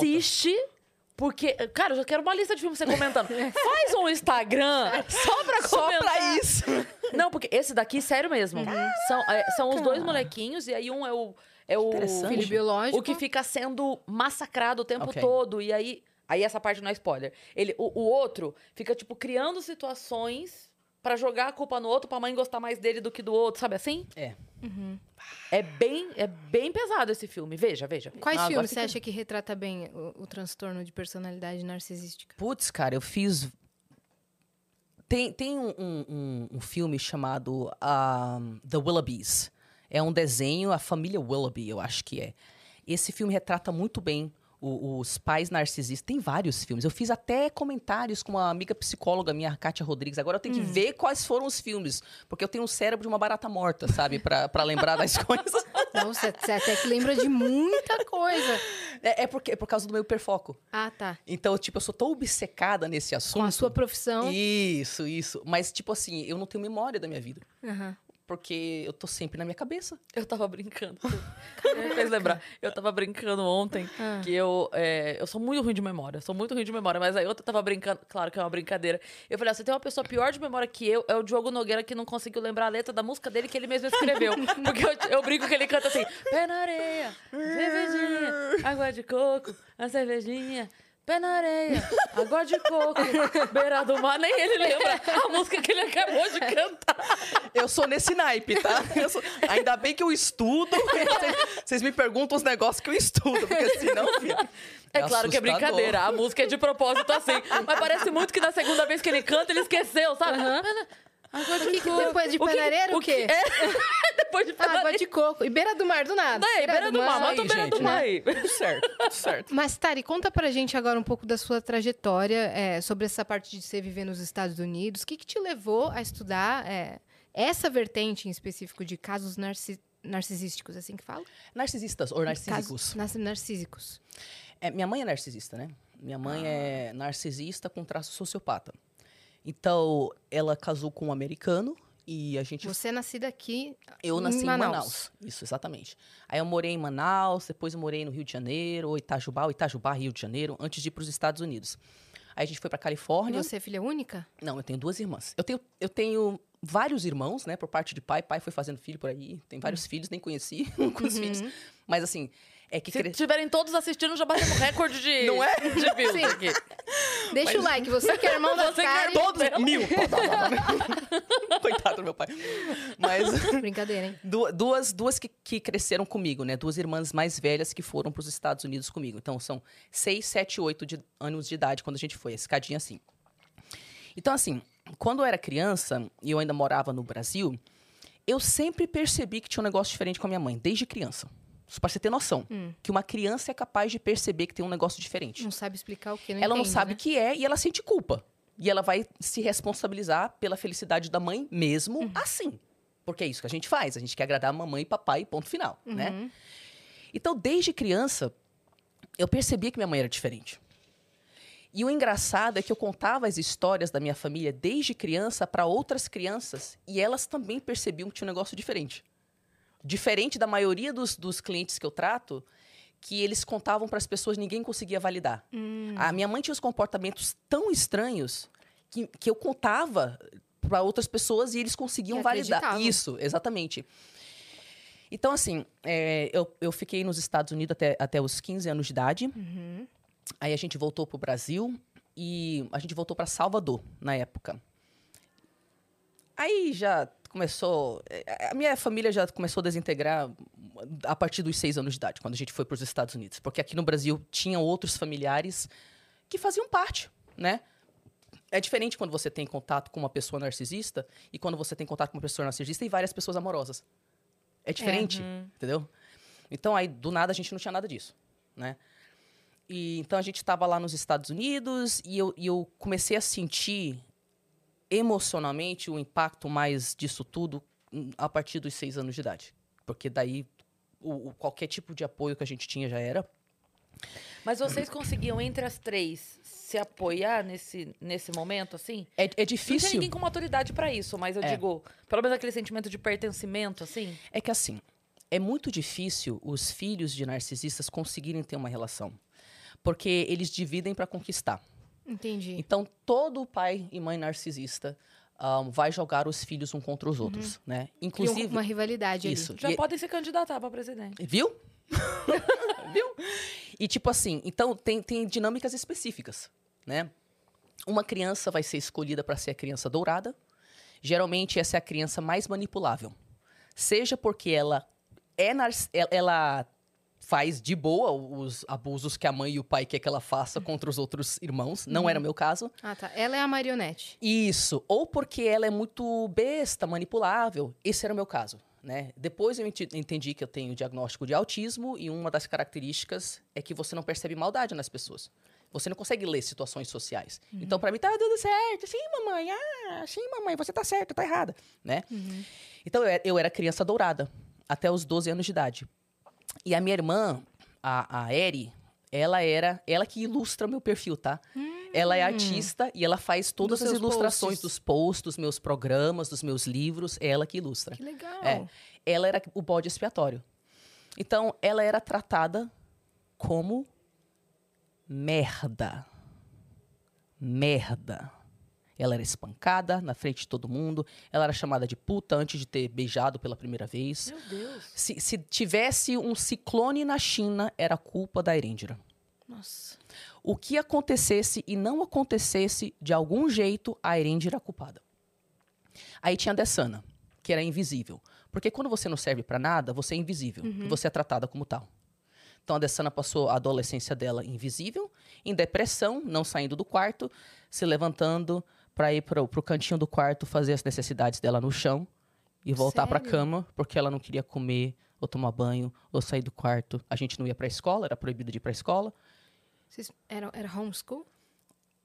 Ah, A gente foi homeschool uns meses e depois ficou largado. largado. Não né? acredito. Aquele período que você chegou aí pra escola, foi, logo que você chegou, foi. Foi Não até, durou, foi isso? até os 12 anos de idade. Eu, eu fui pra escola até os 12 anos de idade. Aí depois eu fiz um supletivo, né, com meus 20 e pouco anos de idade. Aí me formei no primeiro grau, no segundo grau e já comecei faculdade naquele mesmo ano. Caramba. E a, a, a sua irmã, que era a invisível ne- nessa dinâmica, ela era a do meio ou não? A do meio. A do meio. A do meio. Geralmente é assim, né? A do meio É, fica um pouco esquecida. Eu não sei se dá pra falar que é a do meio, mas o que, que eu percebi. Eu já fiz é, pesquisas inf- informais, né? Porque eu nunca vi pesquisa formal sobre isso. Então eu adoro fazer enquetes informais entre os meus seguidores. O que a gente percebeu é. A, a dourada é a mais manipulável, seja porque é narcísica, sociopata ou besta e manipulável, né? Você era manipulável. Eu é era manipulável, né? A, a que fala os negócios que não é pra falar é a bode. Como assim você ousa mencionar que tem alguma coisa de errada com a dinâmica familiar? Cala sua boca, né? Então, muitas vezes o bode expiatório é alguém que enxerga o que está acontecendo e ousa falar, né? Mas às vezes o bode também é a mulher num grupo de homens. E impressionante a misoginia entre mães narcisistas. E como elas escolhem a mulher entre um grupo de filhos homens para ser o bode expiatório. Então, assim, voltando para a parte da minha história. Quando a gente voltou pro Brasil, né, eu tinha 15 anos de idade, a gente, a gente mo- morou lá em Salvador. Aí, mi- minha irmã tinha que sair de casa, teve uma semana para sair de casa. Sai de casa, mas eu não falo o idioma, a gente acabou de se mudar pro país. Foda-se. A minha outra irmã também saiu de casa forçada, no meio de uma briga de noite. Minha mãe ab- abriu a porta, empurrou ela pra fora, sem roupa, sem comida, sem chave, sem calçado. Isso aqui, lá, A, a gente já tava Salvador. no, no Brasil. de volta. Sim. Tá. Sim. Então, a minha primeira irmã saiu de casa lá em Salvador, a minha segu- a a Dessana, quando a gente estava em Porto Alegre. É, E aí, tipo, eu fiquei pianinha, né? Que eu vi, eu vou ficar calada. Porque se minhas duas irmãs tiveram que sair sem estrutura, Essas várias mudanças, desculpa, essas várias mudanças eram profissionais? É o aspecto instável do, da sociopatia. Entendeu? Que tá sempre trocando. O- tem, tem, um, tem um estudioso, o Sam Vaknin, aquele que eu falei que é narcisista, que está desenvolvendo um, um programa. Ele fala assim: para diferenciar entre um, um psicopata ou um sociopata, que são parecidos, mas não a mesma coisa, tá? E um narcisista, veja a estabilidade da vida. Os psicopatas e sociopatas, eles não têm nenhuma área da vida que é estável. O narcisista, tudo é instável menos uma área. Pode ser tipo um relacionamento, uma religião. É, no caso da minha mãe, é a religião dela. E o resto é tudo instável. Os, as- os casamentos, é, enfim, as casas. Então, é engraçado. A, a Kátia, essa com quem eu fiz vários. vários com- Análise. Isso, exatamente. Ela me mandou uma- um vídeo esses dias do Johnny Depp. Aí perguntaram pra ele assim: Nossa, mas você se mudou muito, né? Ele: É, é, a gente ia pra lá e pra cá. Até não sei que idade, eu já tinha me mudado 20, 40 vezes. E aí eu tive um flashback do caramba, porque perguntaram: Mas por quê? E ele falou a mesma coisa que eu falava, porque eu não sabia responder. Eu: Ah, minha mãe gosta de se mudar muito, né? E eu tive um flashback do caramba, porque toda vez que alguém me perguntava: Mas por que vocês se mudam tanto? Todo ano você se muda. A gente ficou numa casa, tipo, semanas pra se mudar, E sabe? não era por profissão. Não era por profissão. E eu, my mom just likes it. Minha mãe gosta de se mudar. Então, eu não, não sei. Inclusive, se você me perguntar quem é sua mãe, eu não sei. Será que minha mãe sabe quem ela é? Eu não sei. Você não sabe. Eu não sei. Não sei se a minha mãe tá viva, se não tá viva, onde tá, se não tá. Eu não sei. N- Eu não sei nada que minha mãe falou que é ou não é verdade. Porque narcisista mente até quando não tem que mentir. Ela era narcisista com seu pai também? Sim, não tem como não ser.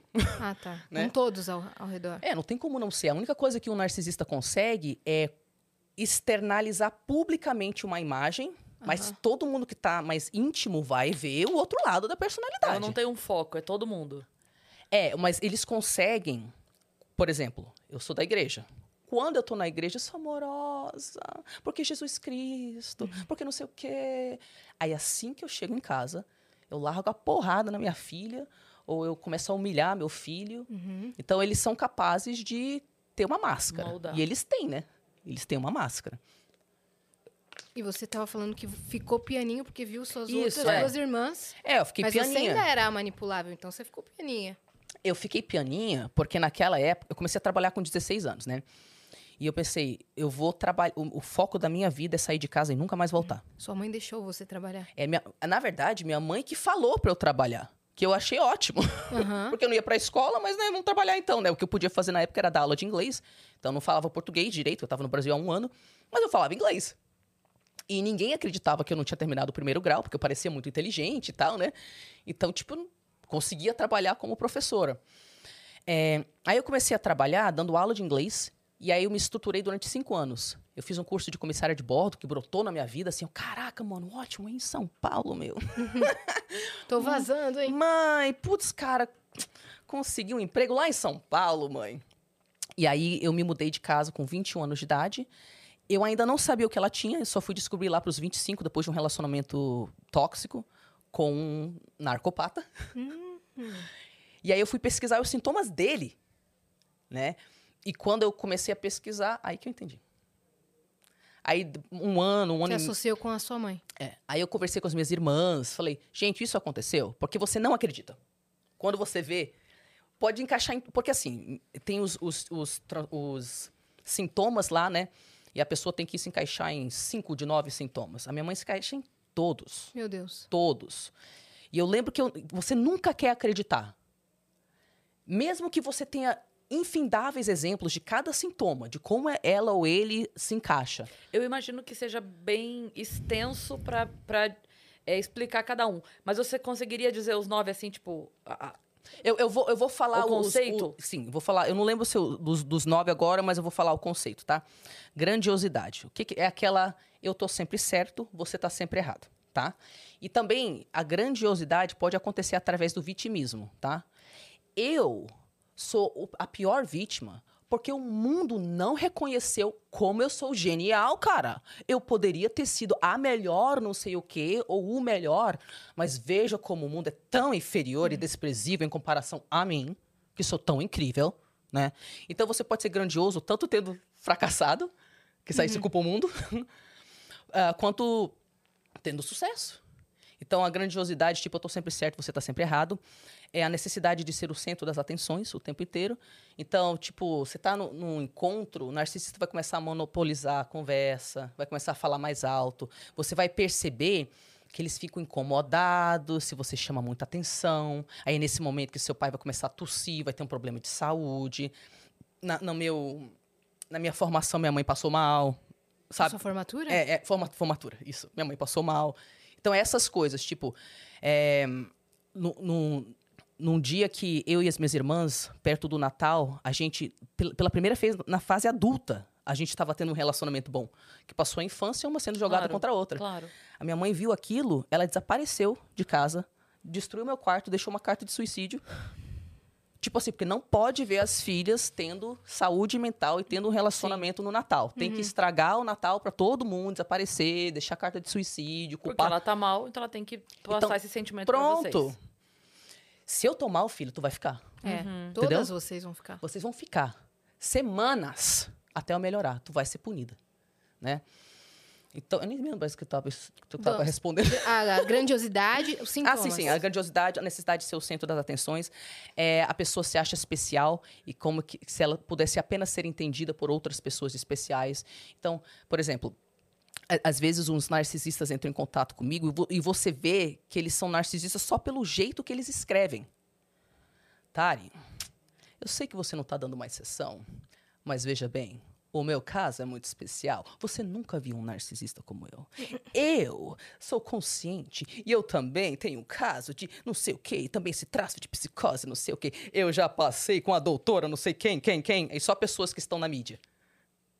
Porque daí a grandiosidade dele de ser entendido por pessoas especiais é porque se eu estou na mídia, então eu sou especial. Sim. Aí através de mim você se torna especial, né? Então, Até essa- no tratamento eles querem ser Isso. grandiosos. Isso. E aí o tratamento é o inferno, né? Porque não é tratamento. É. Eu nunca tive um narcisista que deu certo no tratamento. Sério? E essa doutora Romani, que tem lá décadas de experiência na minha frente, ela fala a mesma coisa. Também não. Também não. Entendeu? O que, que é dar certo? O Caramba. narcisista que dá certo. Assumir que ele é narcisista e, tipo, é, ficar na terapia e começar a, de fato, mudar os comportamentos. Você fala com um narcisista e, a- e você lida com ele durante um período de tempo, aí nesse período de tempo que você tá lidando com ele, todos os relacionamentos dele acabam, né? E aí você, tipo, vai fazendo umas perguntas e tal, uma hora você começa a perceber. Nunca você sabe o que você fez para contribuir? Eu não sei, Tari. Nunca você sabe? Então, tipo, a pessoa nunca consegue assumir responsabilidade por nada. S- Sempre as áreas que você faz perguntas, ela não sabe responder o outro, não sei o quê. E todos os relacionamentos acabam. E aí, daqui a pouco, ela desaparece da Al- terapia. Algum tem comportamento narcisista com você? Claro. Claro. É, eu já tive paciente que ficou comigo um tempo, depois parou e, e- e depois marcou sessão só para falar. Então, depois de você, eu achei uma pessoa melhor que você. É. Porque essa pessoa, não sei o quê, não sei o quê. E a pessoa paga. Paga para ter uma sessão onde ela fala para mim que eu, que eu sou um lixo. Aí, um mês depois, ela reaparece. Tari, você é minha mestra. Vamos fazer sessão. Ninguém me entendeu como você, Tariana. Então, tipo, porque o narcisista, ele, ele alterna entre idealização e depreciação. Quando ele tá no estado de ide- idealização, ele te idealiza. Você é o melhor, você é o máximo. Porque se eu tô bem, você também tá bem, né? E quando ele tem um baque emocional, ele entra no estado de depreciação. Ele não lembra que você teve características legais. É, é- é object constancy, é cons- constância de objeto em português. Eu não lembro direito, mas basicamente o que, que, que é que esse, esse fenômeno? Quando você tem um transtorno de personalidade, um transtorno de humor muito sério, você faz um negócio chamado clivagem. Isso significa que você pensa em preto e branco. Só que, quando você está pensando no preto, tudo é preto. Você não lembra de nada que tenha sido positivo em nenhum momento da sua vida. E aí, quando você está lidando com uma pessoa que sofre de clivagem, você pode ser a pessoa mais amorosa, mais respeitosa da, da vida da pessoa. Mas quando ela entra em clivagem, ela começa a te atacar de coisas e ela não consegue lembrar de nenhuma única característica boa que você tinha. Aí, quando ela te idealiza, é o oposto. Você é perfeita, você é ideal, você é maravilhosa de todas as formas, sempre porque, de algum jeito, eu me engrandeço através de você. Gente, eu tô fazendo tratamento com a Tariana. Entendeu? Aí, nesse momento, você é maravilhosa, você é a perfeita. E não tem nenhum tipo de entendimento da diferença entre, entre esses pontos de vista. A pessoa não consegue integrar essas duas informações, né? Então, voltando para o que, pro que você estava falando, centro das atenções, grandiosidade, necessidade eh, de ser entendido por pessoas especiais, exploração dos outros. Então, explorar mesmo.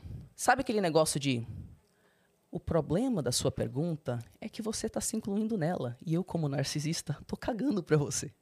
Então, as pessoas têm dificuldade de entender que narcisista não está nem aí para você. Ele não sente nada. Meu você Deus. entendeu? Ele não tá nem aí se ele te machucou. Porque ele tem um estilo de personalidade, um traço do diagnóstico é a inveja crônica. Tudo que tu faz me dá inveja ou ressentimento e eu vou te punir. É, é- é a única coisa que ele sente com relação à sua pessoa, que você faz ele se sentir bem ou mal. Só isso. Fora isso, você não tem nenhum tipo de utilidade. Então eu vou te explorar. Você só tem utilização para mim que você me dá seu dinheiro, sexo, você lava minha roupa, né? Você cuida dos meus filhos, você me perdoa toda vez que eu te traio. E é para isso que serve. Exploração, todo narcisista usa o outro. É, inveja crônica, eu acabei de, de falar da inveja crônica, arrogância.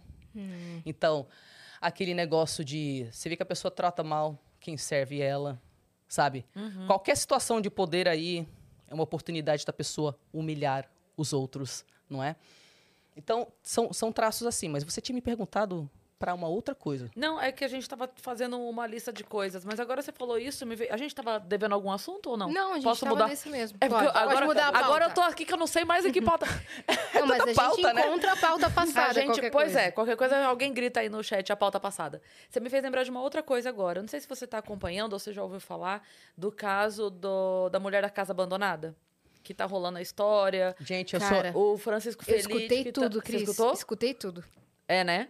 Não, eu, eu- eu estou espalhando a palavra. Eu tô parecendo que acordo de manhã pra botar na casa das pessoas. Você já ouviu o podcast da manhã? Porque eu tô doida com esse negócio. Inclusive, quarta-feira sai episódio novo. É. É, é, é um, é, um, é um podcast investigativo. Uhum. Da Chama A. Mulher da Casa Abandonada. É da Folha. Do Francisco Feliz. Inclusive, tô doida pra trazer ele aqui. Ele falou que assim que liberar lá, porque ele, ele disse que eles fizeram meio que um combinado, que ele não vai dar nenhuma entrevista enquanto não forem todos os episódios ao ar. Ok. Acho que também pra. Porque se ele fala é spoiler, Ah, se sim, ele não sim, sim. fala, fica devendo informação, então faz É. sentido, né? Uhum.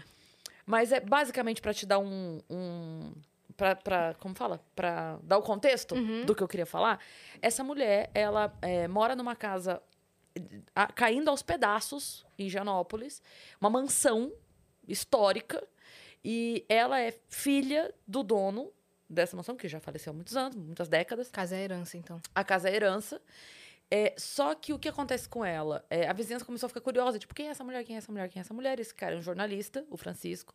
Ele foi investigar e ele descobriu que ela mora nessa condição deplorável e tudo mais, porque ela é fugitiva do FBI. E ela cometeu. Ela é Aham, procurada pelo FBI. aham. Ela cometeu um crime de manter uma pessoa em situação análoga à escravidão Uhum. durante 20 anos nos Estados Unidos. Oh! Aham. Só que Ela o que aconteceu? marido. Ela e o marido. Só que, o- qual que é a cagada da história? Muito rápido. Pode te dar um resumo muito, muito rápido. Muita história. Depois você, eu tô te dando aqui, ó. É. Tô te Não, arrumando coisa pro ó. final de semana inteira aqui, então. O Chico, que, o Francisco, que é o, que é o jornalista, ele, É ele maravilhoso. foi extremamente detalhista É na- maravilhoso. na, investigação. É maravilhoso. E é só um podcast é, para você escutar, não tem vídeo. Mas você enxerga tudo que ele tá É. contando. Bota pra dirigir, assim, É. ó. Nossa, tem trilha sonora, tem os áudios que ele gravou tudo, cada passo. Ele foi investigar na gringa, ele foi para os É. Estados Unidos investigar. É. Escuta. E aí, muito resumidamente, quando chegaram, descobriram tudo, tem toda a história lá e vale a pena escutar mesmo. Quando chegam na- no casal, ele estava naturalizado americano, ela não. Então, naquele momento, enquanto eles ainda não estavam, é, como fala, indiciados e tal, e tava rolando aquela investigação, nananá. É, ela conseguiu vir pro Brasil. E o Brasil não expatria as pessoas. Então, assim, ela para sempre. E aqui no Brasil, ainda que houvesse um processo, ainda que tentassem fazer alguma coisa aqui, porque a, a, a funcionária era daqui e eles também, ainda que tentassem movimentar isso aqui, o crime tem mais de 10 anos e aí a nossa lei, ema-ema, já foi. Mas, o que, que eu ia falar de tudo isso? Ele relata que ela, é, ela tá numa situação degradante, ela vive numa situação assim.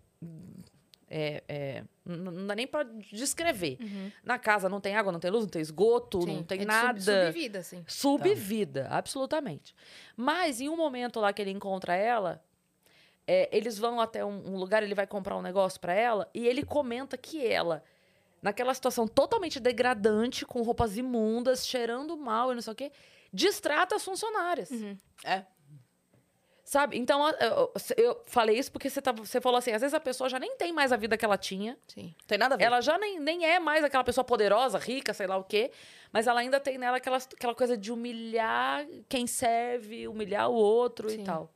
Pensa que, tipo, imagina que você tem uma ferida. E o que ajuda essa ferida a diminuir a dor é dar uma lambida.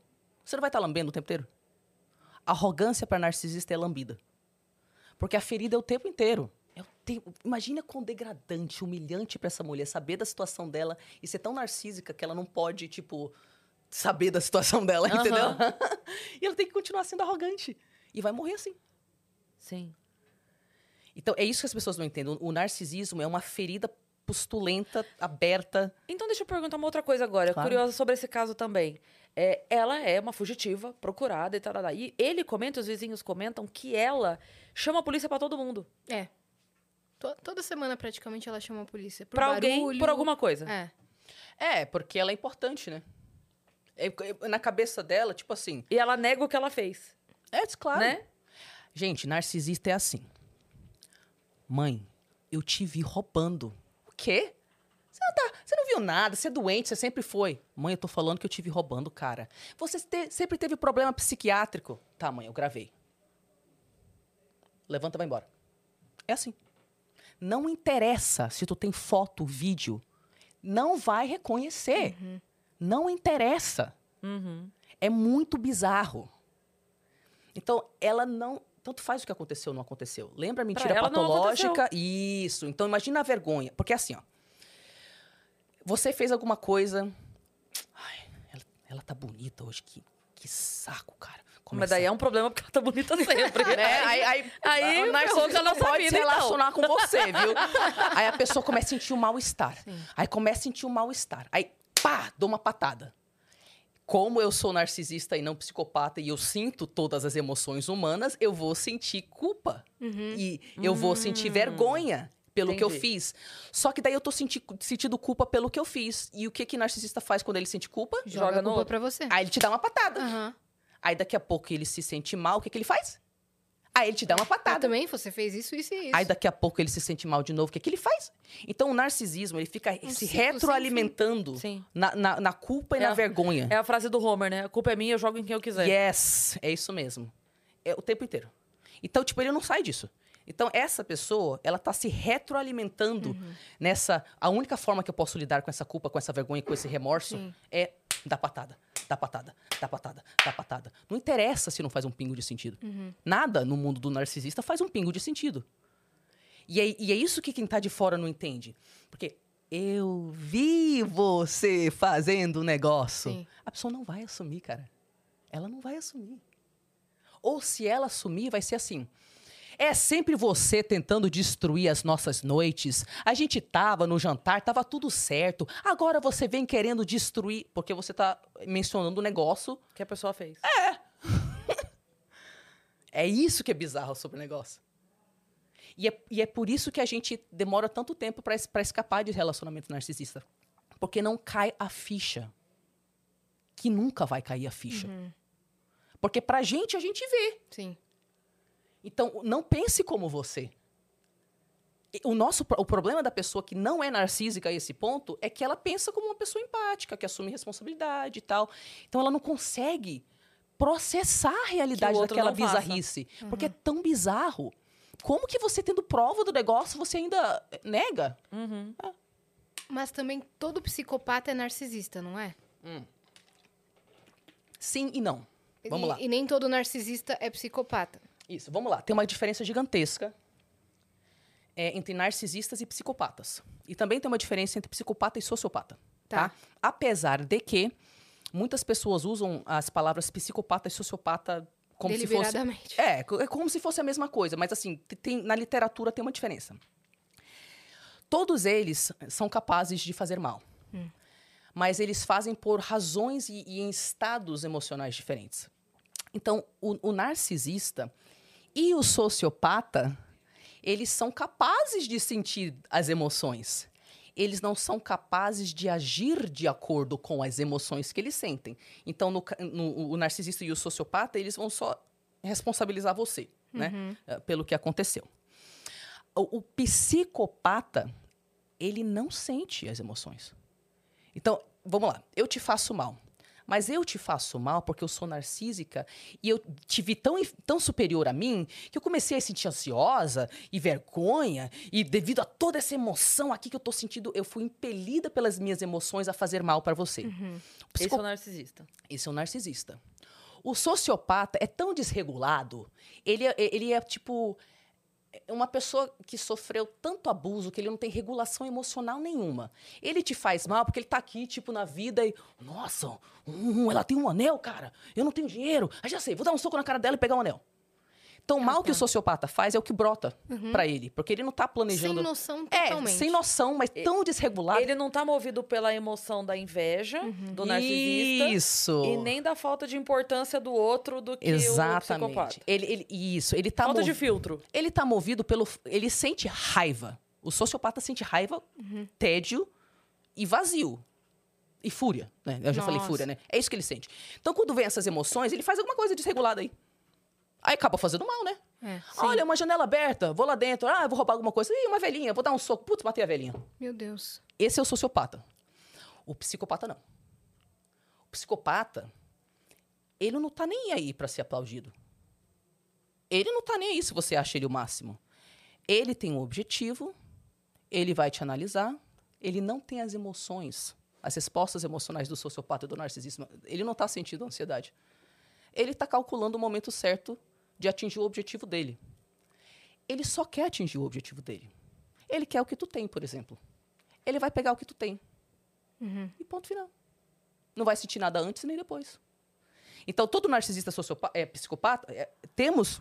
Quando o psicopata é, precisa ser validado como sendo maravilhoso, ele é narcísico Ah, nesse tá. jeito.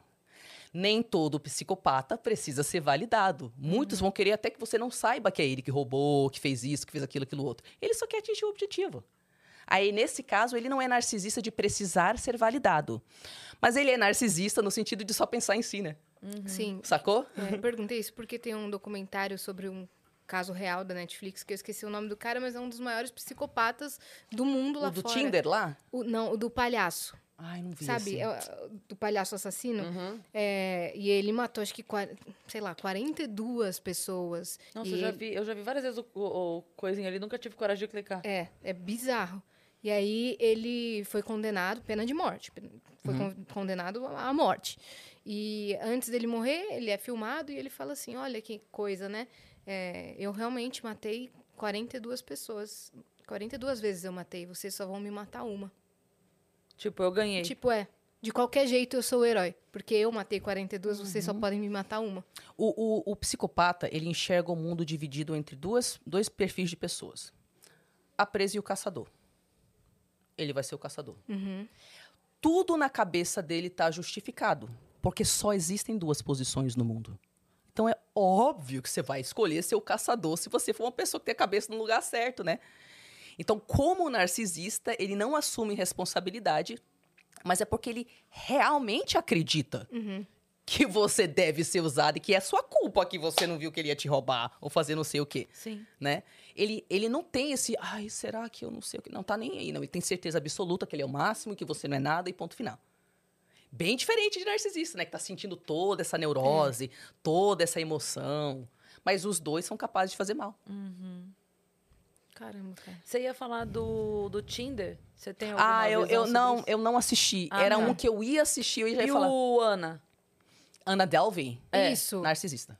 Narcisista, Narcisista? com. É, é. na- essa é Mitomana. narcopata, narcisista maligna, né? Já, é- já faz coisas ilegais pra conseguir o que ela quer. Então, quando a pessoa começa a fazer as coisas ilegais, ela já tá se encaixando também no transtorno de personalidade antissocial, né? Que, que tem a ver, em- em- em- predominantemente, com atitudes ilegais contra a sociedade, não é? Então, olha o final da mentira patológica da, da Anna. É, no final, quando todo mundo sabe que era mentira, ela não continua falando. Não, porque eu sou a Anna Delvey, eu não sei o quê. Tipo, todo mundo já tá tipo, Querida. queridinha, deu, né? Menos. Aham. E ela continua. Aquilo é um perfeito exemplo de como o narcisista precisa continuar mentindo. E assim, tem uma hora que o advogado. Ela briga com o advogado, porque. Eu não vou lembrar exatamente agora, que já tem um tempinho que eu vi, a minha memória, vocês sabem, né? Mas é. É o advogado fala pra ela assim: olha, a maneira da gente conseguir, de repente, atenuar a pena, etc, etc, é dizer tal coisa.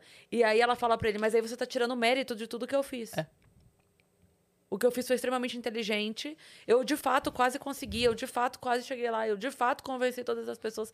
Você dizer... Porque é, eu não lembro exatamente o que era, mas ele tá querendo dizer assim, que ela não teve a intenção. Que Uhum, ela não sei o quê. E aí ela não, ela não autoriza Porque o ela quer ser advogado... a grandiosa. É, então assim, ele fala, mas essa... Essa é a forma que eu tenho de atenuar a tua pena. Eu sou teu advogado, então eu vou dizer que você não teve a intenção de fazer.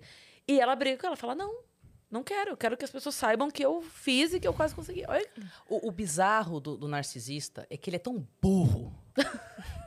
As pessoas falam, não, ele é inteligente. Não, gente. Ah, os mecanismos de defesa que o narcisista usa são todos burros. Porque todos são de fases da infância dele. Que ele teve que assumir aqueles mecanismos de defesa. Não é verdade que uma pessoa que sabe manipular seja inteligente. É verdade que aquilo é naturalizado na personalidade dela desde cedo. Mas quando se trata de QI, tem narcisista burro, tá? Como tem psicopata e sociopata burro, como tem narcisista, sociopata e psicopata com QI acima de Muito 130, inteligente. 100, é, exatamente, né? Mas este exemplo é ótimo para você ver como ela tem forte o traço narcisista. Um psicopata tá nem aí, atinge meu objetivo. Tanto faz. Me livra da pensa, não cadeia e. É, tanto faz. ah. Ela ainda queria ser aplaudida e ser reconhecida. Ela e é ridículo. E é ridículo para quem tá de fora, porque essas personalidades se afundam só para não falar que estão erradas, que não são grandiosas. Eles destroem qualquer chance de qualquer saída para não falar que não são grandiosos. Para não assumir erro. Aí não dá, cara. Por isso que o, o, o conselho oficial, quando você está lidando com transtorno de personalidade narcisista, a não ser que você tem filho com a pessoa, você tem que ter contato, sei lá, uma situação aí que você tem que ter contato, né? É distância e cortar contato se você puder. Você atende é, pessoas com, com esse transtorno e pessoas vítimas também do transtorno? O meu foco é, é atender as pessoas vítimas desse transtorno. Certo. É claro que aparecem um- uns narcisistas no meio, né? Uhum. Porque isso, como a gente falou, é das famílias, né? Então sempre, ai, minha mãe é nar... sempre não, mas frequentemente quando alguém chega, ah, minha mãe, meu pai é narcisista, em algum lugar você também vai ser, entendeu? Sim. Né? Então, Então, tem que trabalhar nisso, né? Exatamente. Uma pessoa que, por exemplo, se livrou daqueles pais nar- narcisistas, é, ou daquela mãe, ou de outras relações também, pode ser namorado, namorada, tio, tia, primo, ela fica com resquícios, ah, impactos, né? Como diminuir esses impactos que ficaram? Ela, ela é fortemente impactada. É, ela é impactada de uma forma que é difícil até de, des- de descrever para quem não passou por isso. Porque a realidade é que ela vai demorar anos para se recuperar. Para ela construir um senso de eu, para ela começar a validar a percepção da, da realidade dela. É, é- é um tipo de devastação psicológica e emocional que é muito difícil de descrever se você não passou por isso. Então, como que a gente melhora, né? Ela ainda passa a dedicar sua vida toda para ser validada pelos pais, tipo pensando, eu vou fazer isso de um certo modo porque eu não quero desagradar os meus pais. Tem, tem, tem um processo aí, é, nisso de descobrir que seus pais são narcisistas, que a gente chama do processo de luto. Por quê? Da mesma forma que você ter contato com narcisistas é exatamente a mesma coisa do que você fazer parte de uma seita, e quando você faz parte de uma seita, você tem que mentir. Tem que mentir que tá tudo certo. Não, ele é assim porque ele é grandioso, ele vem do planeta, não sei das quantas, ele é um líder espiritual, né? Você tem que mentir um monte, sobre um monte de coisa para fingir que tá tudo certo dentro daquela seita. Da mesma forma, quando você vem de uma família narcisista, você mente patologicamente a respeito de não, minha mãe me ama, que hoje ela estava cansada. Não, meu, meu pai não é tão ruim, ele, ele já me deu dinheiro uma vez para comprar um calçado, sabe? Tipo, você fica mentindo, mentindo, mentindo, mentindo, mentindo, mentindo para si mesma, para se convencer de que não é tão ruim. Porque você não quer falar, minha mãe não é capaz de me amar e nunca foi. E nunca será. Né? Uhum. Então, a, a, o que, que acontece? A única forma de você começar a se curar disso aí é se você consegue parar de mentir. Então você tem que começar a confessar coisas que dão medo só de você pensar. Eu, eu, olha, eu demoro meses com um paciente para o paciente conseguir confessar algo do tipo: Tari, eu não gosto de visitar minha mãe. Porque a pessoa não consegue confessar que ela, que, que ela tem taquicardia, que ela sente peso, que é um pé no saco, entendeu?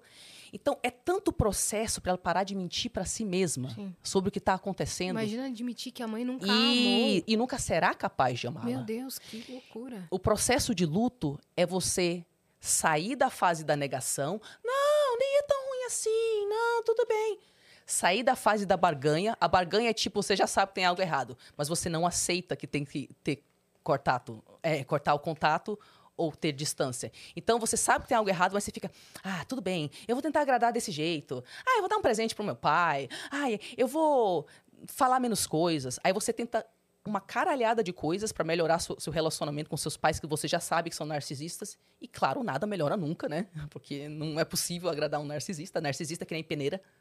Você enche, enche, enche, enche, enche, vai esvaziando. Não é possível jamais, em nenhuma situação, agradar um narcisista. Então, quando você percebe frustração atrás de frustração, atrás de frustração, atrás de frustração, você já sabe que é narcisista, percebe que não tem como agradar. Aí você sai da fase da barganha, você entra na fase da raiva. Raiva ou depressão. Porque daí você consegue enxergar que alguma coisa de errado aconteceu. Isso não é normal. Não é normal o que aconteceu aqui dentro. E aí você pode ficar nessa. Na raiva, você pode ficar pro resto da vida. Mas quando a pessoa processa bem esse, esse, esse momento aí, ela entra em depressão porque, puf, a bolha estourou. É. Aí ela vê. E ela tem que ver. Aí, nesse momento, os meus clientes re re relatam que começa a brotar um monte de memória. Um monte de coisa. Eles começam a brotar um, um, um, filme da infância inteira, da adolescência inteira, só que agora com outras informações. Eles, ah, agora eu entendi aquilo. Hum, Agora eu entendi aquilo. Aí vendo em terceira pessoa, né? Isso! Vem em terceira pessoa com distância, que nem um cientista no laboratório conseguindo identificar cada, cada manipulação. Hum, isso é hoovering. Ela tá tentando me sugar de volta pra relação. Ah, ela tá fazendo stonewalling para não assumir o erro. Hum, isso é escagem. Ela tá tentando me provocar. Ah, eu tive um abuso reativo. Hum, ela fez uma triangulação, uhum. uma campanha de difamação. Você consegue identificar os nomes, porque uhum. são tudo, tudo igual. O narcisista é tudo igual nas, nas, nas, nas táticas, Inclusive, né? Inclusive, tem um termo que é gaslighting. Gaslighting. O que, que significa isso? Gaslighting é distorção da realidade. É, é, gaslighting é quando uma pessoa, ao longo de tempo, gotinha a gotinha, de forma imperceptível, vai distorcendo a sua percepção da realidade. E distorce um pouquinho, distorce, distorce, repete tanto uma mensagem que daqui a pouco você começa a achar louca. E você começa a achar que é verdade o que eles estão falando. Né? Por exemplo, é... ai, minha filha, eu sempre soube que você sente muita culpa quando você está longe de mim. Aí você está tipo, quê? Eu adoro ficar longe de você, é mó bom para mim, eu detesto te visitar. Você, desde criança, você demonstrava esse rubor na sua bochecha quando você sentia essa culpa. O quê, mãe? Bochecha? Daqui, daqui a três meses a pessoa está lá. Que bom que você está lidando com a culpa que você sente, está longe de mim. Você está muito melhor agora que você voltou para casa. A pessoa começa a construir uma realidade fictícia que não existe só porque ela vai se dar bem, de uhum. algum jeito. E ela repete aquilo tantas vezes, como é sua mãe, né? Você não vai ficar, ah, é só mentirosa. E mesmo que você não acredite naquilo, é tão gotinha a gotinha, a gotinha, a gotinha, e sempre é com o objetivo de fazer você abrir mão do seu poder, dos seus recursos e ser apenas uma casca para servir o narcisista. É sempre nesse sentido a mentirinha que eles vão colocando na sua cabeça. Até você acreditar nisso e começar a se comportar daquele jeito. Então, uma forma que narcisistas usam gaslighting para isolar a vítima é falar: essa sua amiga aí, sei lá, cara, ela fala muito mal de você pelas costas. Cara, eu fui visitar, eu vi, eu vi ela na, na- no mercado, ela ficou falando dos negócios contra você e fala sobre a outra amiga. E eu não acho que essa é uma boa influência pra você. E você fica muito mais saudável quando você fica em casa. E gotinha, gotinha, gotinha, gotinha, gotinha, gotinha. Aí você faz exatamente o que o narcisista quer. Aluga um Sim. triplex na sua mente. Exatamente. Teve uma é amiga o que termo. teve um Exatamente. relacionamento assim. E duas coisas que você falou, assim, se encaixam como uma luva de alfaiate. Não é luva só. É luva de alfaiate, feita sob medida. Porque a primeira coisa é de ter oferecido o discurso que ela precisava, as coisas que ela gostava de ouvir e tal, não sei o que, no início, pra, pra, Uhum. pra pescar o peixe. Yes. né? E depois esse afastamento de todas as pessoas em volta, sabe? Essa não presta, aquela eu acho que não gosta de você, aquela te olhou feio, aquele ali não sei o quê, blá, blá, blá, blá. até a pessoa, porque porque se a pessoa tem amigos de confiança, necessariamente a pessoa vai confessar, vai comentar E esse é o vai ter problema. pessoas que vai dizer, vai ter pessoas que vão dizer pra ela o quão é absurdo aquilo que ela tá passando. É. Se ela não tem ninguém perto que diga pra ela o quão é absurdo aquilo que ela tá passando, não é Simples assim. absurdo. Simples assim. E todo narcisista sabe. Eles treinam você exatamente de um jeito que pedófilo treina criança. Do mesmo jeito. Eles têm passos. Quando você vê narcisistas conversando é, sobre o que eles fazem, eles falam, gente, é grooming, é aliciamento. Todo narcisista sabe que faz, é assim, assado. Todo mundo faz. E pra- é pra ter o suprimento. E depois começa a treinar outro, né? Quando você tá aqui, porque eu não posso ficar sem. Então, se você me abandonar, já tem outro. Porque eu sou dependente químico, dependente químico e emocional, né? É, se eu sou narcisista, é dependente emocional. As pessoas não entendem. É dependente emocional. Ele só não se importa com você. Mas ele é dependente emocional. Ele É. precisa de você. Exatamente. Mas tá nem aí com você. Normalmente o narcisista, ele não fica sozinho? Ele pula de relacionamento em relacionamento? É, Tem diferentes perfis de narcisistas. Então, se você é um bom suprimento narcisista, você lava a louça do narcisista, você dá sexo pra ele, você cala a boca, por exemplo. Ah, fica aí, lavando minha louça. Tá tudo certo. Eu vou te ignorar, sabe? Mas eu sou um grande professor de faculdade, eu sou muito aplaudido aqui, mas lava minha louça, tá? Aí pode ficar casado 20 anos, porque você tá servindo, né? Pra lavar a louça dele. Alguns narcisistas são promíscuos, homem e mulher, não tem negócio de gênero, isso aí não. E aí sempre vão estar traindo. Vão estar sempre com outra pessoa aqui, outra pessoa aqui. Porque ficar sem é ficar sem sua, sua heroína, né? É. Você não vai ficar sem sua heroína, né? Então depende do perfil do narcisista. Apesar de serem dependentes emocionais, tem, tem alguns narcisistas é, se isolam socialmente. Ué, Tari, como é que é possível isso? O cara é dependente, depende das pessoas. Mas você não precisa ter relações na sua vida para ser grandioso na internet, por exemplo. Né? É. Interessante que brotaram tantos narcisistas na pandemia, em isolamento social, na internet. Entenderam? Aham. Então você consegue conseguir é, suprimento narcisista. Você consegue identificar É isso assim? que eu ia perguntar. Olha aí. Que eu- Você consegue, tipo, ver no vídeo da pessoa e falar, "Ih, isso aqui, ó. Não. Não? Só quando é muito óbvio. Não é tão preto e branco assim. Porque todo mundo tem traço. E também os melhores narcisistas têm uma, uma fachada muito convincente, né? Tem alguns narcisistas que tão, são tão narcísicos que eu consigo identificar. Como eu falei, às vezes tem gente que entra em contato nos meus DMs que só pelo jeito que a pessoa está escrevendo eu já sei que ela tem alguma coisa. Entendeu? Mas eu, eu não recomendo falar para as pessoas que é fácil identificar. Porque a gente não deve falar essa informação, não é fácil identificar.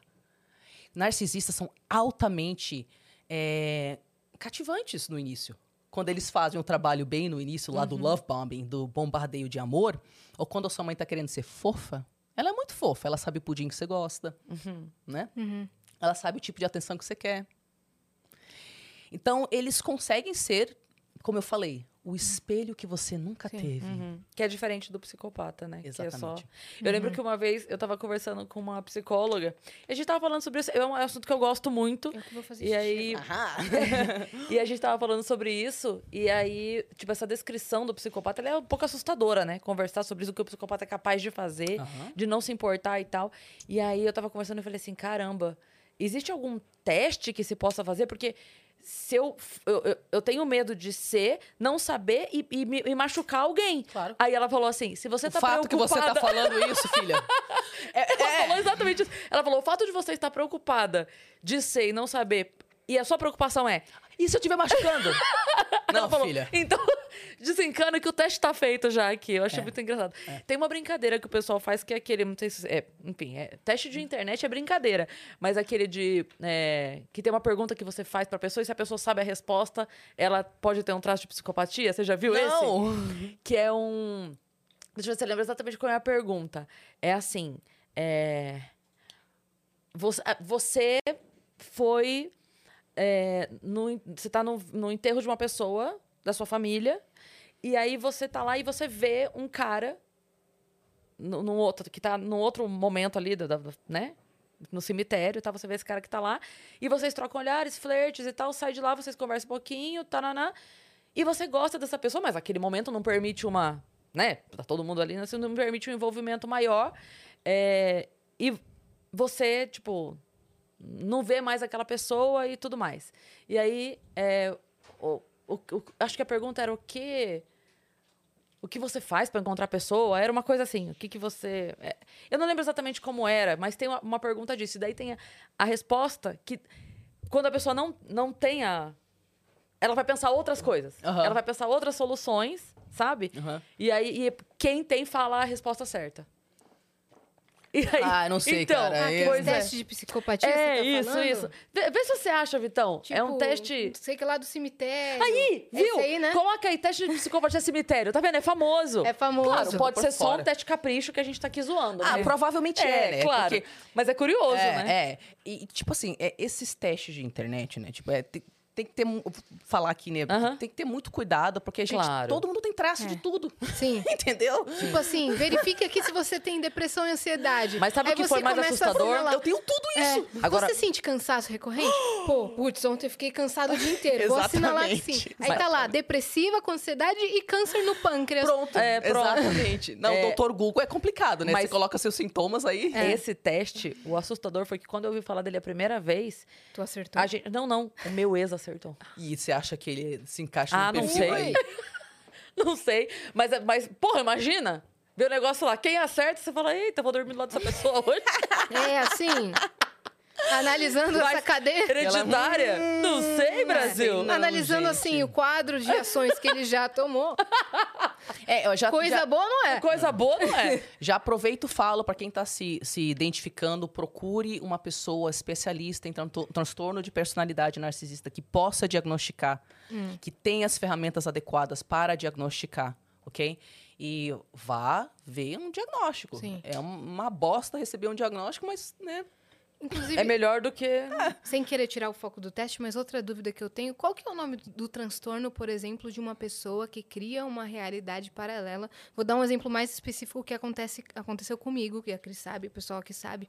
É um cara que tinha certeza que tinha um relacionamento comigo. Ele me mandava mensagens diárias, recorrentes, me mandava mensagens inapropriadas, fotos, e resp- se respondia na mesma mensagem como se eu tivesse respondido, e ele imaginava a minha resposta. E a, a coisa foi saindo de controle. Ele começou a marcar encontro comigo sozinho e se respondia. Sem nenhuma resposta. Sem nenhuma resposta. Aí uma vez eu respondi que ia bloquear ele. Aí ele falou assim: não, você não pode me responder.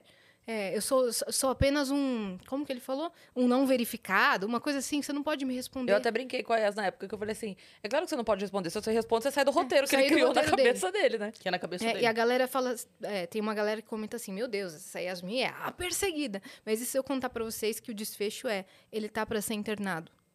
Realmente, é, é numa claro, clínica. É óbvio, é óbvio. A Por- família a entrou em família contato entrou com em contato comigo. Eu fiquei chocada com isso. A família entrou em contato. Porque ele realmente está tendo um surto psicótico. É psicose. E aí, é psicose o transtorno? E o pai conseguiu pegar o celular dele e ver o que acontece e falou: Olha, eu acho que ele se comunica com essa menina. A mãe entrou em contato comigo para ver o que estava acontecendo. Eu expliquei para ela a situação. É. E eles estão tentando internar ele. E a mãe até, até comentou: olha, é, eu entendo, pode bloquear tudo, mas não tome nenhuma atitude jurídica, porque de fato não é.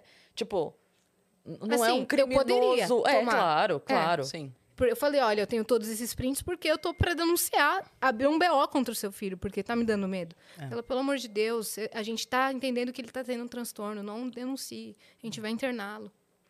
É, me, me parece. Agora, Po- tá tudo bem? Então tá bom. Não, não tem que pedir desculpa, não. Como é que você aparece e a gente não te manda um beijo? Um beijo pro Lucas. Beijo, Lucas Salles. Só não vou chamar você É. aqui que você mostra a bunda. To- Sabe o garoto que eu tô falando? É ele aqui. Mentira. Coitado.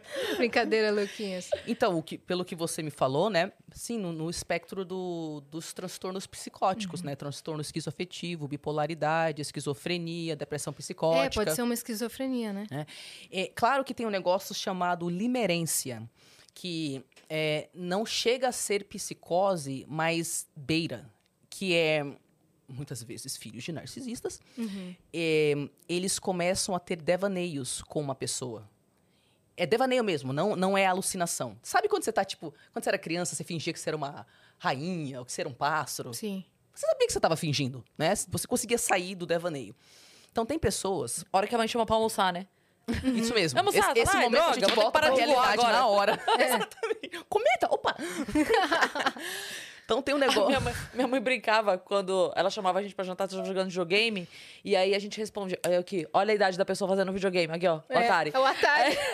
Aí, entreguei muito Entregou. agora, né? Mas a gente brincava, porque toda vez ela chamava, eu falava assim: peraí, mãe, tô quase morrendo. E daí ela falava assim: não responde assim que os vizinhos vão me denunciar. Deixa só eu morrer. Quando eu morrer aqui, Ela já falava, vou. Não fala isso! Criatura! Daqui a pouco mais conselho tutelar aqui na porta, tô, tô morrendo. Exatamente. Então, nesse tipo de devaneio que a pessoa se perde. Isso. Então, e tem um negócio chamado devaneio excessivo, é, que é assim: algumas pessoas têm uma característica que parece ser do cérebro mesmo, que hoje é chamada de devaneio imersivo. Este cérebro, ele consegue entrar em transe espontaneamente e profundamente. E é diferente de outros cérebros. Outros cérebros têm que fazer um foco, tal, meditar, não sei o quê, para ir entrando em transe. Por alguma razão que ninguém sabe, algumas pessoas têm a capacidade de entrar Transe. em transe instantaneamente. E quando elas fazem isso, elas entram em devaneio, tá? Aí elas começam a ter, tipo, uma vida paralela do devaneio. Na vida paralela, seus É uma jogadores... realidade virtual. Isso. Tipo, entrou no metaverso. Só Perfeito. que ela fez o próprio metaverso. Isso.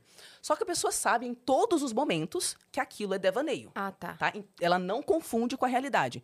Mas o relacionamento dela com aquilo, quando ela tá sob estresse, é de, de vício.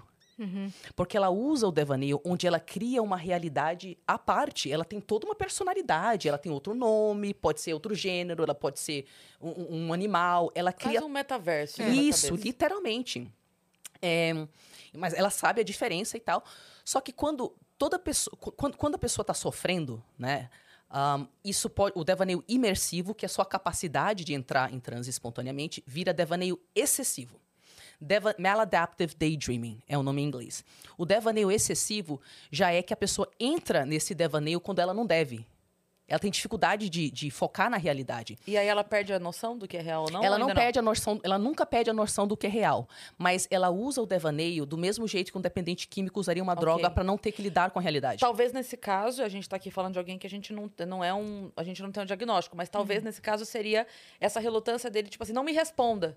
Sim. Porque aí você quebra aquela história que eu tô criando. Isso, isso. Aí, aí isso, ó, por que que isso me chamou a atenção, tá? É, pessoas que têm devaneio excessivo, né? E eu já tive, né? Então eu já passei mais, você tem que passar mais de 50 e poucos por cento do seu dia em devaneio. Eu tive isso durante anos, porque eu não ia pra escola, né? Uhum. Eu não socializava, não sabia que eu era autista, porque que eu tinha tanta dificuldade social.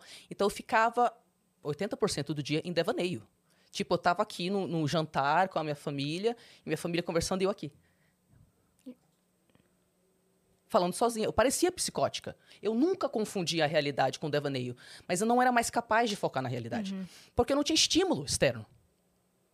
eu não vou pra escola, eu não tenho um único amigo, eu Uhum. não tenho contato com família, Sim. eu não faço nada. E ainda dentro de casa, Dentro de situação... casa, eu vou criar amigos imaginários É. e eu vou ter devaneio com eles. Então, o que acontece com algumas pessoas é que elas têm devaneio imersivo, Uhum. que, diante de sofrimento extremo, vira devaneio excessivo, aí ela começa a ficar o dia inteiro naquilo. Uhum. Aí, para algumas pessoas, tem um tipo específico de devaneio que é limerência. E limerência é você se apaixonar por uma pessoa que não é real, Ah, o tá. relacionamento. Aí a pessoa começa a passar o dia inteiro tendo uma história de amor com você. Sim. E pode durar anos. E ele a- misturava fatores reais, tipo, do que eu postava ou do que ele via aqui no Vênus, eu falando, e incluía na história. Isso. Então, a diferença é que quem tem limerência, ela, ela tem levaneio excessivo. Ela tá em fantasia. Enquanto ela tá tendo a fantasia, ela sabe que é fantasia. Mas o que acontece se você não tá socializando e saindo da sua cabeça é que por mais que você saiba que é fantasia, querendo ou não, se você passa sei lá, oito horas do dia transando com você na cabeça, querendo ou não, se eu te vejo na internet, a associação emocional que eu tenho com você é do meu devaneio. Então eu começo a agir como se nós estivéssemos juntos. Só que essa pessoa, é, você pode falar com ela, tipo, tá, mas você transou com a pessoa? Ah, não, só na minha cabeça. Ela sabe. Ok, mas como que você agiu com ela quando você a viu? Putz! Eu agi com ela como se a gente tivesse realmente transado. Então, ela, ela percebe a diferença entre o devaneio e a psicose. Mas já mudou de capítulo Isso. pra ela, né? Isso! Entendi. Então, ela, querendo ou não, ela vai agir como se tivesse no Sim. devaneio. Então, ela vai precisar. Eu, eu, é, eu já tive cliente assim. uma- um longo período, assim, para você falar o que é o que não é real. Ela consegue ver, Sim, mas ela fica entrando no devaneio espontaneamente, porque ela tá sofrendo na vida dela. sim. É, quem tem. Quem tem maladaptive daydreaming tem dois ou três outros diagnósticos juntos. Então é transtorno de ansiedade, transtorno de É depressão. uma fuga, na Sim. verdade. Exatamente. É. Ó, só pra dizer, a Mama, minha filha, mandou. Ela tá assistindo a gente, estudante de psicologia. Tá pirada no episódio. Ela mandou aqui, ó, o trechinho do, do teste. Ela mandou aqui, ó. É, no, dia do, no dia do funeral de sua mãe, Mariana conheceu um belo e misterioso homem pelo qual se apaixonou louca e intensamente. Os dois saíram para jantar, trocaram beijos e carícias. Aquele homem se transformou na razão de viver da menina. Certo dia, quando marcaram o encontro, o rapaz não apareceu. A garota então ligou incansavelmente para ele, que não atendeu o telefone durante todas as tentativas de ligações. Passadas algumas semanas, a irmã de Mariana apareceu morta. Aí o que, a pessoa tem que fazer? Descobriu o que aconteceu. Qual é, a- qual é a, a- o, O chute, o chute do que aconteceu? Ai, gente, não tem inteligência pra isso, não. Então, mas é a- o, o pensamento da pessoa ser rápido em chegar à conclusão do que a história diz é que levaria a pessoa, entendeu? Ah. A resposta certa, que seria a errada, no Aham, caso, aham. né? É que é, quem matou a irmã foi a própria Mariana, porque o pensamento dela de psicopata é: se ele apareceu no, no, no- no velório da minha mãe, ele também vai no da minha irmã. Uhum. Entendeu? Eu não sou psicopata! Eu jamais pensaria. Eu Só depois a, a minha- resposta certa É, que... Eu pensei, eu pensei aqui, será que aquele cara, na verdade, era um assassino e estava tentando, através dela, conhecer os hábitos da irmã pra matar a irmã? Isso foi o máximo que eu consegui pensar.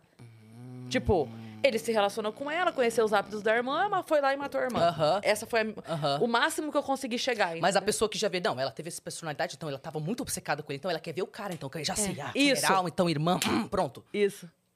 Interessante. Legal, Doideira, né? né? É, interessante. esse tipo isso que eu falei, é, é um... Não É dá um- pra diagnosticar um Exato, é. psicopata, É. mas dá Mas pra... é inter... Mas a mas- pessoa chegar nesse pensamento Sim, é assustador, né? Com certeza demonstra algo sobre o perfil da pessoa. É. Ela conseguir adivinhar isso, essa resposta. Isso, isso. Mas não quer dizer que ela seja psicopata. Por exemplo, um negócio que as pessoas não entendem é que você pode nascer um psicopata e não se tornar um psicopata. Hã? Como assim? Você acabou de falar que psicopatia parece ser genética. Eu não lembro o nome do cara, cara. Eu...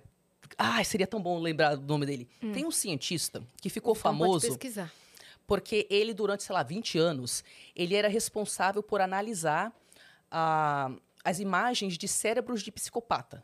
Então, ele se tornou o especialista em cérebro de psicopata. Você mostra um cérebro para ele, ele já consegue saber, isso aqui ó, tem uns transtornos de psicopatia, não sei o quê. Que doido. 20 anos depois, um amigo dele que estava fazendo uma pesquisa de cérebros também falou: Cara, a gente precisa de um, de um cérebro que não tenha transtorno para comparar com esse grupo. É, Não vai dar tempo, me dá teu cérebro aí, a gente vai analisar, né? Ele, ah, beleza. Então fez lá as imagens do cérebro dele. E depois ele tava com uma pilha de cérebros para analisar. Tava lá analisando, hum, esse aqui, aqui, esse aqui. Nossa! Meu Deus, eu tenho que ligar pro meu amigo, esse é o pior psicopata que eu já vi em 20 anos. Qual é o nome? Sou eu. Sou eu. Esse cérebro pertence a mim. Aí ele, peraí. Aí ele ligou pra família. Gente, coisa muito louca aconteceu. Eu fiz isso, não sei o que, meu cérebro parece ser de psicopata. Aí a- os familiares, é, mas a gente tá te falando isso faz tempo. Não, vocês me chamavam de louco. não, mas a gente sempre falou que você tinha um negócio diferente. O que que ele descobriu? Como é genético a psicopatia, você pode nascer com a neurologia de um psicopata. Mas parece que tem um gene aí que, se você não sofre abuso, não necessariamente Ele- a maldade vai ser ativada. Entendi. Como ele veio de uma família toda estruturada, amorosa pra caramba, não é? Ele conseguiu não ir pro mal. Ué, mas tem psicopata do bem? Cirurgião, CEOs de empresas. Pra você cortar uma pessoa, gente, não sentir nada, você tem que ter Aham. nada de Galera do resposta ansiosa. RH, tudo- Entendeu? Né? galera do RH, tudo psicopata não praticante. Psicopata não praticante é ótimo. E, e- e também vamos, vamos deixar uma outra coisa clara. Uma- um psicopata pode nascer numa família estruturada e mesmo não sofrendo abuso, vai ser ativado nele. Então não é Por tão alguma preto e coisa. branco, tá? Mas nós sabemos que você pode ter o cérebro de um perfil. Pode acontecer. Isso. E foi o caso desse E cientista. foi o, ca- o caso, o caso desse cientista. Pro- é, eu acho que é isso mesmo. James Fallon. É, mas não Acho é o que isso- Jamie Fallon, não, né? O Jimmy Fallon? Gente, o cara conseguiu. a- Ele mesmo. Ele mesmo. É. Ele mesmo. Caraca. Neurocientista americano. James, Olha lá, se descobre Jim- psicopata ao analisar o próprio. Meu Deus. Ok? Ele mesmo. É. Então você vê que o negócio não é preto e branco, né? O negócio é. Eu, eu tiro o sarro com a minha Gente, irmã. agora eu quero tirar as coisas do cérebro pra ver. Eu, eu tô louca pra ver meu cérebro. É. Eu, eu brinco com a minha irmã, eu falo desde muito tempo. Mano, você você é meio sociopata, cara. Sei, sei não, seu cérebro é meio diferente aí. E a, a minha irmã, ela fe- é- é, teve uma época que eu quase cortei contato com ela. No- na mesma época que eu descobri do narcisismo, porque eu pensei, eu vou cortar contato com todo mundo que é abusivo comigo. Minha mãe é e a, De- e a Dessana é, a invisível lá. Sei. E eu comecei a colocar limite nas duas, né? E minha mãe, enfim, nem aí pra, pra nada. E a Dessana, não. A hora que eu comecei a colocar limite nela, eu vi que ela não gostava, mas ela fazia um esforço que eu nunca vi a menina fazer na vida pra ela mudar o comportamento. E ela faz parte da minha vida até hoje. Mas a gente sempre tira sarro que ela tem mente diferente, assim.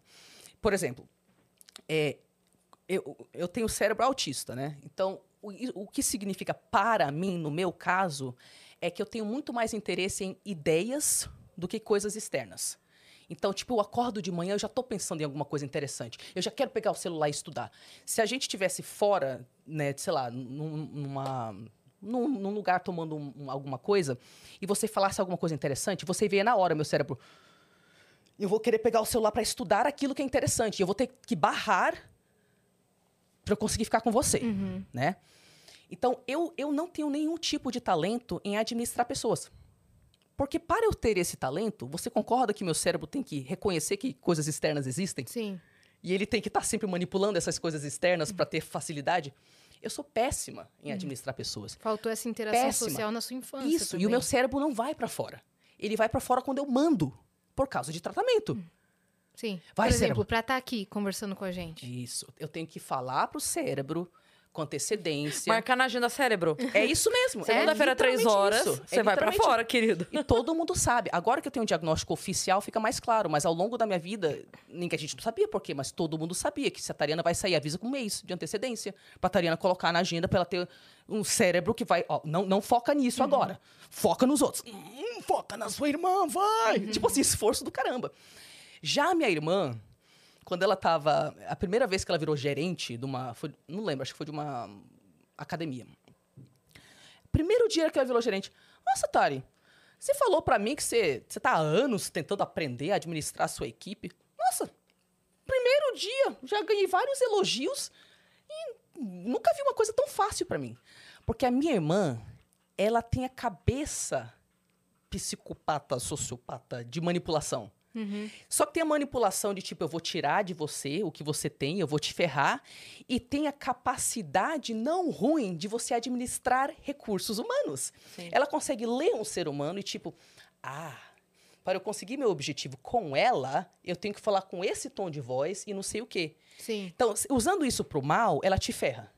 Mas tendo só o talento, ela consegue ad... Ela extrai o melhor de cada um. Isso! É. Então a minha irmã consegue. Até pra funções, né? Porque se ela consegue ver no que a pessoa é boa, ela consegue colocar aquela pessoa. Na Porque melhor se a pessoa não função. tá rendendo muito na função A, mas Isso. eu boto ela na função B e ela dispara. Exatamente. Ela sabe como falar, ela sabe como puxar pra Tudo cima, isso. mas sabe como dar É. também um toque. Tudo isso. Né? Tudo isso. Aham. Então você vê que não é preto e branco, né? Sim. Ela é uma pessoa que estava lá na limiar entre algo mais nefasto, Sim. né?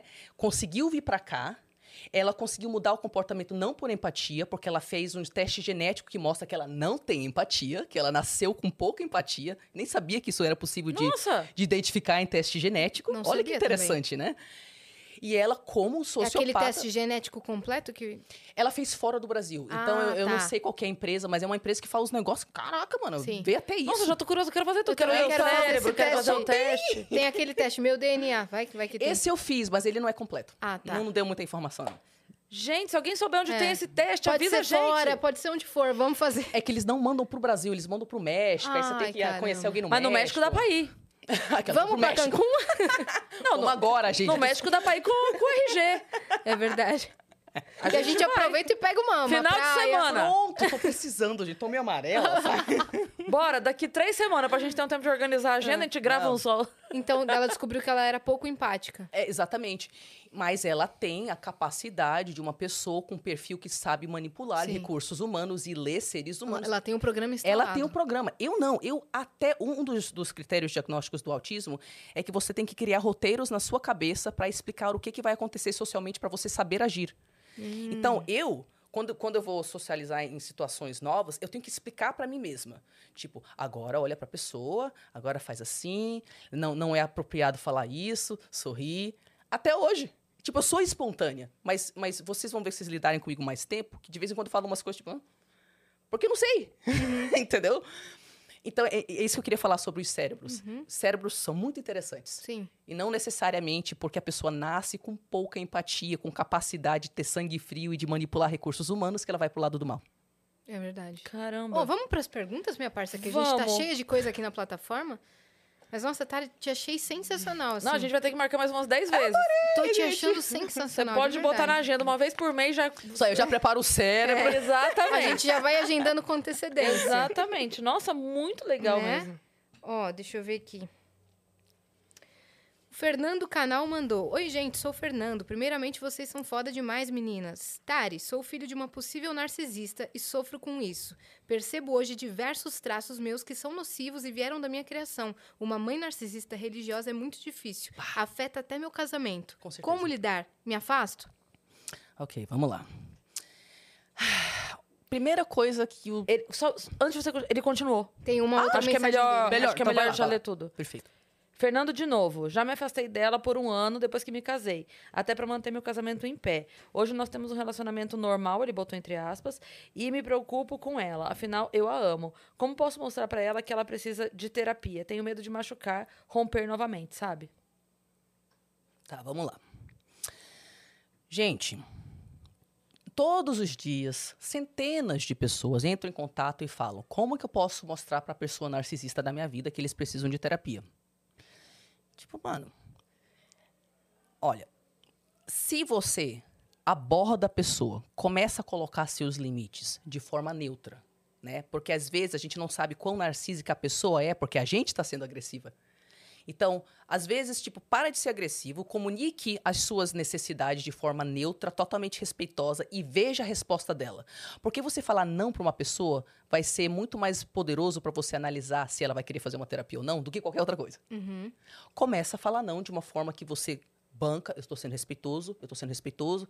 Veja a resposta dela. Se ela puni-lo, ignorá-lo, fizer campanha de difamação, começar com ataques, é porque ela não vai fazer terapia. E se você tiver contato com ela, você vai sempre ter o mesmo inferno no seu casamento. E mães narcisistas são, assim, geniais para destruir casamento. É um talento. É um talento. A única forma que narcisista vai para terapia é quando perde todo mundo. Uhum. Se ela já está no, no, no, no lugar do transtorno de personalidade, talvez ela faça terapia, talvez, né? Mas não sei se vai ajudar muito. Se você não sabe, começa a falar os nãos, vê a resposta dela. Se ela só punir você, ela não vai fazer. Aí a sua, aí honestamente, acima de tudo, fora da sua mãe, primeiramente, faça terapia você. Faça terapia você. É Fernando o nome dele? É. Fernando, faça terapia você. Porque o que te impede de saber lidar com a sua mãe é a culpa e a vergonha que ela gerou dentro de você para fazer você ser responsável por ela. Enquanto você não Pela processar felicidade isso, dela, né? é, exatamente. Você tem que conversar com outros filhos de narcisistas para validar a sua percepção da realidade. Porque a gente começa tipo, ai não, é minha mãe, porque eu amo, porque não sei o quê, porque não sei o quê. Né? Para você conseguir validar a sua percepção do que é e que não é real. Porque a gente fica longe da pessoa narcisista e a gente começa a fantasiar que era mais legal do que era. O problema de filho de narcisista, quando se distancia, é que ele fica melhor e ele esquece. Tudo que passou, né? Ele esquece. Aí ele Uhum. volta Vai e falar, é "Ah, pô, minha mãe. Exatamente. Exatamente. Então é Ela o mesmo cuidando cocô. de mim, é. Perfeito. Então, se ela não aceita um não, se você mostra algumas informações e ela não quer, é, você não tem poder sobre ela. O foco real é você fazer terapia Uhum. com alguém que conhece de transtorno de personalidade narcisista em pais e mães, senão você vai ser muito invalidado pela própria terapeuta, Sim. né? Tem Infelizmente, isso também, né? Pô, ainda é assim. Ainda é assim. Porque tem terapeuta que vai falar que a família é sagrada. Exatamente. Né? Você precisa Isso. Se se terapeuta reaproximar, perdoar. Isso, isso, isso, isso. O foco de terapia com- quando se trata de abuso narcisista nunca é perdoar o abusador. Nunca. É sempre se perdoar. Porque a gente abre mão de si e faz coisas contra os nossos valores pra estar do lado dessas pessoas. E a gente sente uma decepção do caramba com a gente mesmo, viu? Uma vergonha do caramba que a gente se deixou fazer aquilo durante tantos anos. Então, o foco do tratamento é você. A gente não tem poder sobre o outro. E quanto mais você fizer seu tratamento, mais você vai ter lucidez sobre o que, que vale e não vale a pena você investir. Isso aí. Incrível.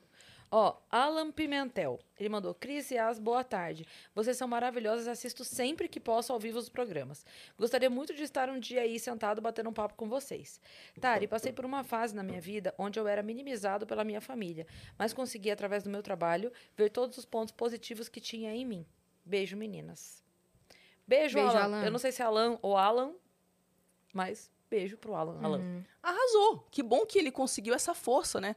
Tem algumas pessoas que conseguem uma força interna, apesar de uma família assim, para ir se construído. Isso é lindo. Tem gente que não. Não consegue e nunca vai conseguir, mas arrasou. Muito bem por acreditar em si, não recebendo Sim. essa validação, né? Sim. Aí o cego visionário mandou: Eventualmente eu realizo entrevistas de emprego.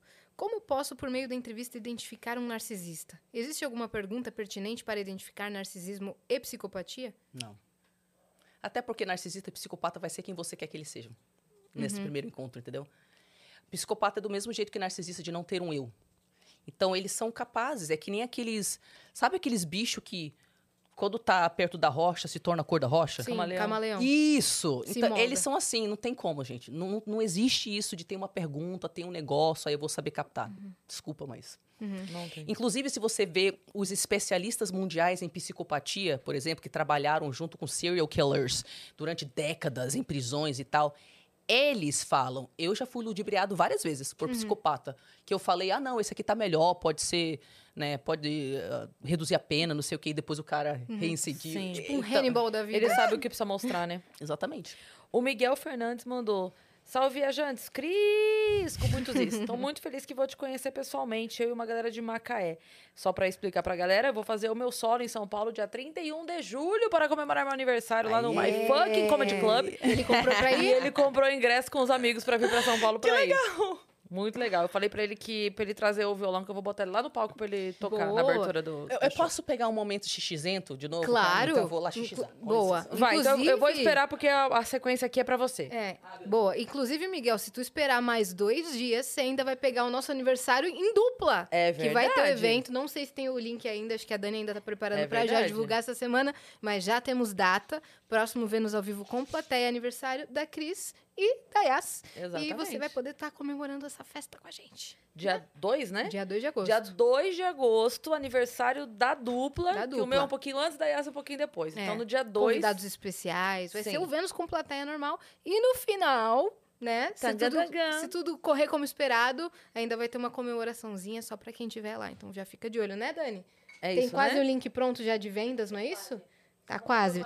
Essa semana a gente já vai divulgar, Tá né? aprovando as artes. A Dani respondeu pra quem não ouviu. Perfeito. E aí, assim que tiver, a gente vai divulgar aqui pra vocês. Esse áudio que tem aí, Vitão, é, é pra Atari também? Você já escutou? Sim? Ah, é, depoimento, né? E o Ah, então do Gustavo esperar. também é depoimento? Dá pra passar? Do Gustavo dá? Boa. É vídeo ou áudio? É vídeo. O que, que o Gustavo aprontou? Ele no metaverso, com certeza. Lá vem. Mano, olha isso!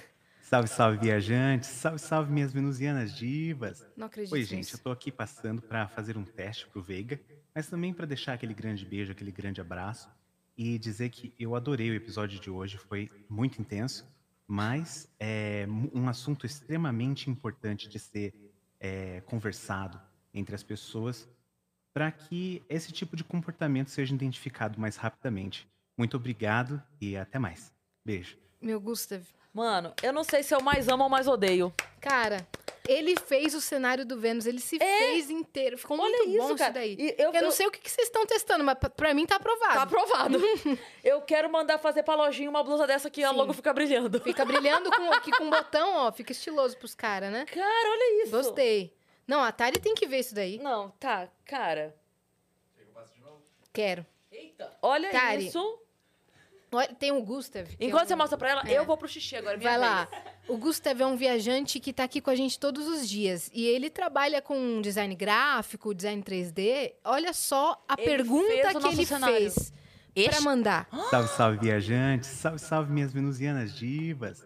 Oi, gente, eu tô Olha aqui aqui, ele tá aqui passando a pra gente, ó, fazer um na- teste pro Veiga, mas também pra deixar aquele grande beijo, aquele grande abraço e dizer que eu adorei o episódio de hoje, foi muito intenso, mas é um assunto extremamente importante de ser é, conversado entre as pessoas para que esse tipo de comportamento seja identificado mais rapidamente. Muito obrigado e até mais.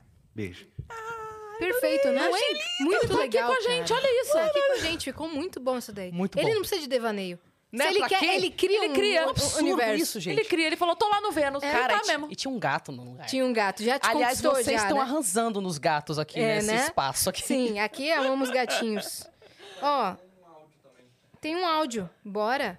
E tem outra mensagem Fala, do Miguel meninas. também. Minha mãe é narcisista. Meu padrasto é um belo facilitador, já que o ditado dele é que mesmo errado, eles estão mais certos que eu e minha irmã. E durante muitos anos, eu e minha irmã fomos colocados um contra o outro, até a gente perceber que estava sendo manipulado. né? E graças ao seu episódio na deriva, a minha noiva compreendeu o que que eu passei a vida inteira, minha irmã soube se impor, e hoje, felizmente, me mudei e não quero a participação da minha mãe nunca mais na minha vida. Obrigado. Só dele admitir esse final já é um, já é um passo muito difícil, não é, Thay? Cara, muito difícil, muito difícil. Arrasou, porque não é fácil não, viu? Uhum. Sim, você virar é as costas. tenso assim. demais. E ainda a eles- família é tão endeusada na nossa sociedade que às vezes é... existem famílias abusivas e mesmo assim a gente não pode virar Não as pode. costas. Tem Não que pode. agradecer pra sempre. Exatamente. É doentio, né? Tipo, É, meu, arrasou. E ele fez rápido, porque o A Deriva foi menos de um ano atrás. é. Geralmente demora muito Sim, mais para as pessoas mais terem. rápido. É. É, ele vai lidar com, com os resquícios de trauma que ficaram, Ah, mas... sim. Ficam muitos, tá? Sim, mas deu um belo passo. Inclusive, seu episódio no, na deriva foi realmente brilhante. E, é- né, e era um assunto que precisava ser, ser falado, Com né? Que certeza. não é muito falado li- na mídia. Em linguagem que a gente possa entender, né? Acessível e É. bastante tempo para falar, porque é, um, Pronto. porque é um assunto complexo. Sim. Aí a continuação da mensagem do Miguel, que falou que ia no show da Cris, Ok. O fato do meu trabalho não me permitir estar sempre lá, mesmo fazendo sempre o possível para visitá-la, me sinto mal com essa situação e tento entender o sentimento de mãe. Você pode me dar uma dica de como agir nessa situação para melhorar meu relacionamento com ela sem gerar mais estresse? Peraí que tinha, acho que o final. É, você tinha lido essa parte, minha parça? Ó, Tariana, percebi que minha, minha mãe, acho que é isso. Minha mãe ainda sofre com questões internas desde que me mudei para Macaé. Não é, não? Não tinha lido? Então, a mensa... vou ler a mensagem Ah, tá, anterior melhor. dele, Tá. porque eu só li a continuação. Eu não, não sabia. Tariana, percebi que minha mãe ainda sofre com questões internas desde que me mudei para Macaé para morar com meu pai quando criança. E agora mesmo, depois de adulto, ela não compreende o fato de do meu trabalho não me permitir estar sempre lá, mesmo fazendo sempre o possível para visitá-la. Me sinto mal com essa situação e tento entender o sentimento de mãe. Pode me dar uma dica de como agir nessa situação para melhorar meu relacionamento com ela sem gerar mais estresse? É- essa é uma pergunta cabeluda, porque eu não sei o nível de narcisismo da mãe. E aí, se ela for mais pro transtorno, não tem nada que você possa fazer sem gerar estresse. Inclusive, qualquer coisa que você fizer em nome da sua saúde mental vai gerar estresse. Porque é, é isso que narcisista é. Ele vê que você está tendo saúde, ele identifica o que, que é e ele vai criticar aquilo. Ele vê que você está feliz num relacionamento, ele vai criticar aquilo. Você conseguiu um emprego, ele vai criticar aquilo. Então, caso ela já esteja pro lado do, do transtorno, infelizmente, tudo que você fizer que for saudável para você vai ser errado para ela, tá? Se ela tá pro lado de cá, né? É, não chegou no transtorno de personalidade, eu recomendo fortemente que você estude comunicação não violenta. Porque filhos de pais narcísicos, mesmo que não sejam né, do transtorno de personalidade, eles aprendem a ir apagando e escondendo as partes da personalidade que a mãe e o pai não aceita. Aí chega na fase adulta sem conseguir um identificar o que é certo e errado para si, dois comunicar. Então, caso ela, eu, eu já tratei várias pessoas que chegaram até mim sem entendimento se a mãe tinha transtorno de personalidade ou não. A gente conseguiu identificar lá que não tinha, era, era narcísica, né? Aí assim a filha ou o filho ficou sem conseguir identificar suas próprias necessidades e saber é, expressá-las. Aí o processo foi só aprenda a comunicação não violenta para você saber o que você quer, saber expressar para sua mãe. Ela não vai gostar no início, porque ninguém que é narcísico gosta de limite no início, mas se ela tiver pro lado de cá do transtorno, ela vai aprender. Vai reagir. Ela vai aprender, mas você tem que aprender a se comunicar. Deixa eu perguntar uma coisa agora, é, do outro lado da, da, da história, assim, da mãe. É, existe alguma forma, algum limite de comportamento ou de, sei lá, que dê pra diferenciar? Porque assim, vamos lá. É, tô há muito tempo sem ver a mãe, e a mãe mora longe, e ele. Não, não tô dizendo que seja essa a situação, tô usando como exemplo, tá? Só pra gente fazer Ok. um paralelo. É, eu saí de casa quando era pequeno, a mãe. Eu tô imaginando eu, mãe, tá? A mãe vendo o filho sair de perto dela pequeno é uma dor, meu Deus, será que ele vai estar seguro lá? Será que ele vai ser bem criado? E tô há tempo sem ver meu filho. Então existe a saudade, existe a preocupação, existe o. Poxa, filho, você tá há muito tempo sem vir me visitar. O saudável, a saudade, o, o bem-querer de fato, aquela cobrança que na verdade é. Poxa, filho, a mãe tá com saudade. E que não necessariamente é um. Entende o que eu quero você não dizer? cortar as asas do seu filho. Isso, isso. É tipo assim, é claro que dói pra qualquer mãe o filho estar morando longe. Então, até que ponto o eu estou morando longe e ela até hoje não aceita porque ela é narcísica? É. Ou até hoje ela não aceita porque ela é mãe. A mãe, Isso. entendeu? Por isso que eu falo, eu não sei o caso da tua mãe. Se, mas tá me parecendo aí que quando ele fala, ai meu, ela não entende e tal, tá me parecendo que ele não tá se comunicando com ela. É. Ou é ela que não tá querendo entender, né? Sim. Então, o que ele pode fazer é aprender a comunicação não violenta, porque daí você fala o que você, tudo que você precisa falar pro outro sem atacar. Sim. E aí, se o outro tem um É pingo de- trabalho, eu tenho uma razão de estar Isso, aqui, isso, etc. Exatamente. Uhum. Aí eu também recomendaria, tá? Que ele fosse muito honesto a respeito das respostas emocionais e fisiológicas de quando ele está perto da mãe. Porque ele vai ter muito mais clareza sobre o nível de narcisismo dela se ele for honesto a respeito disso. Porque, por exemplo, existe uma diferença entre. Poxa, meu filho, faz tempo que eu não te vejo. E quando a minha mãe fala isso, eu sou preenchida de. Legal visitar minha mãe. Ah, a gente tem nossas questões, né? Todo mundo tem, mas poxa, quando eu vou pra minha mãe, eu sinto leveza, eu sinto carinho. Às vezes eu Aconchego. fico irritada, mas, mas no final eu sinto aconchego. Então, quando você sente isso ao lado da pessoa, é porque ela não é narcisista. Agora, se o que ele tá falando com isso é Tari, eu não queria dizer, mas só de pensar em visitar minha mãe, eu já não respiro. Um negócio no meu intestino faz assim. Cara, a verdade é que eu escolhi um emprego longe pra caramba de propósito, sem perceber que era isso que eu tava fazendo. Porque o meu corpo fica todo errado, todo tenso. Tá? A minha doença autoimune volta quando eu visito minha mãe. Porque aí Aí é outra coisa. é outro caso. Aí ele tem que sair dessa bolha de negação que a gente Sim. entra e começar a validar, Sim, entendeu? tá. Ok. Acho que é, é só pra ficar também no tipo Sim, assim. Toda óbvio. mãe que chora de saudade Não. agora é um problema. também não é assim, né? Não, não é senão, assim, gente. Senão todas as mães do mundo Isso. seriam, É, porque. né? Não, é. isso, isso. Né? Tipo assim, se qu- quando a pessoa percebe que a única razão que tá visitando a mãe ou o pai é por causa de culpa, Uhum. e não tem nenhuma outra razão.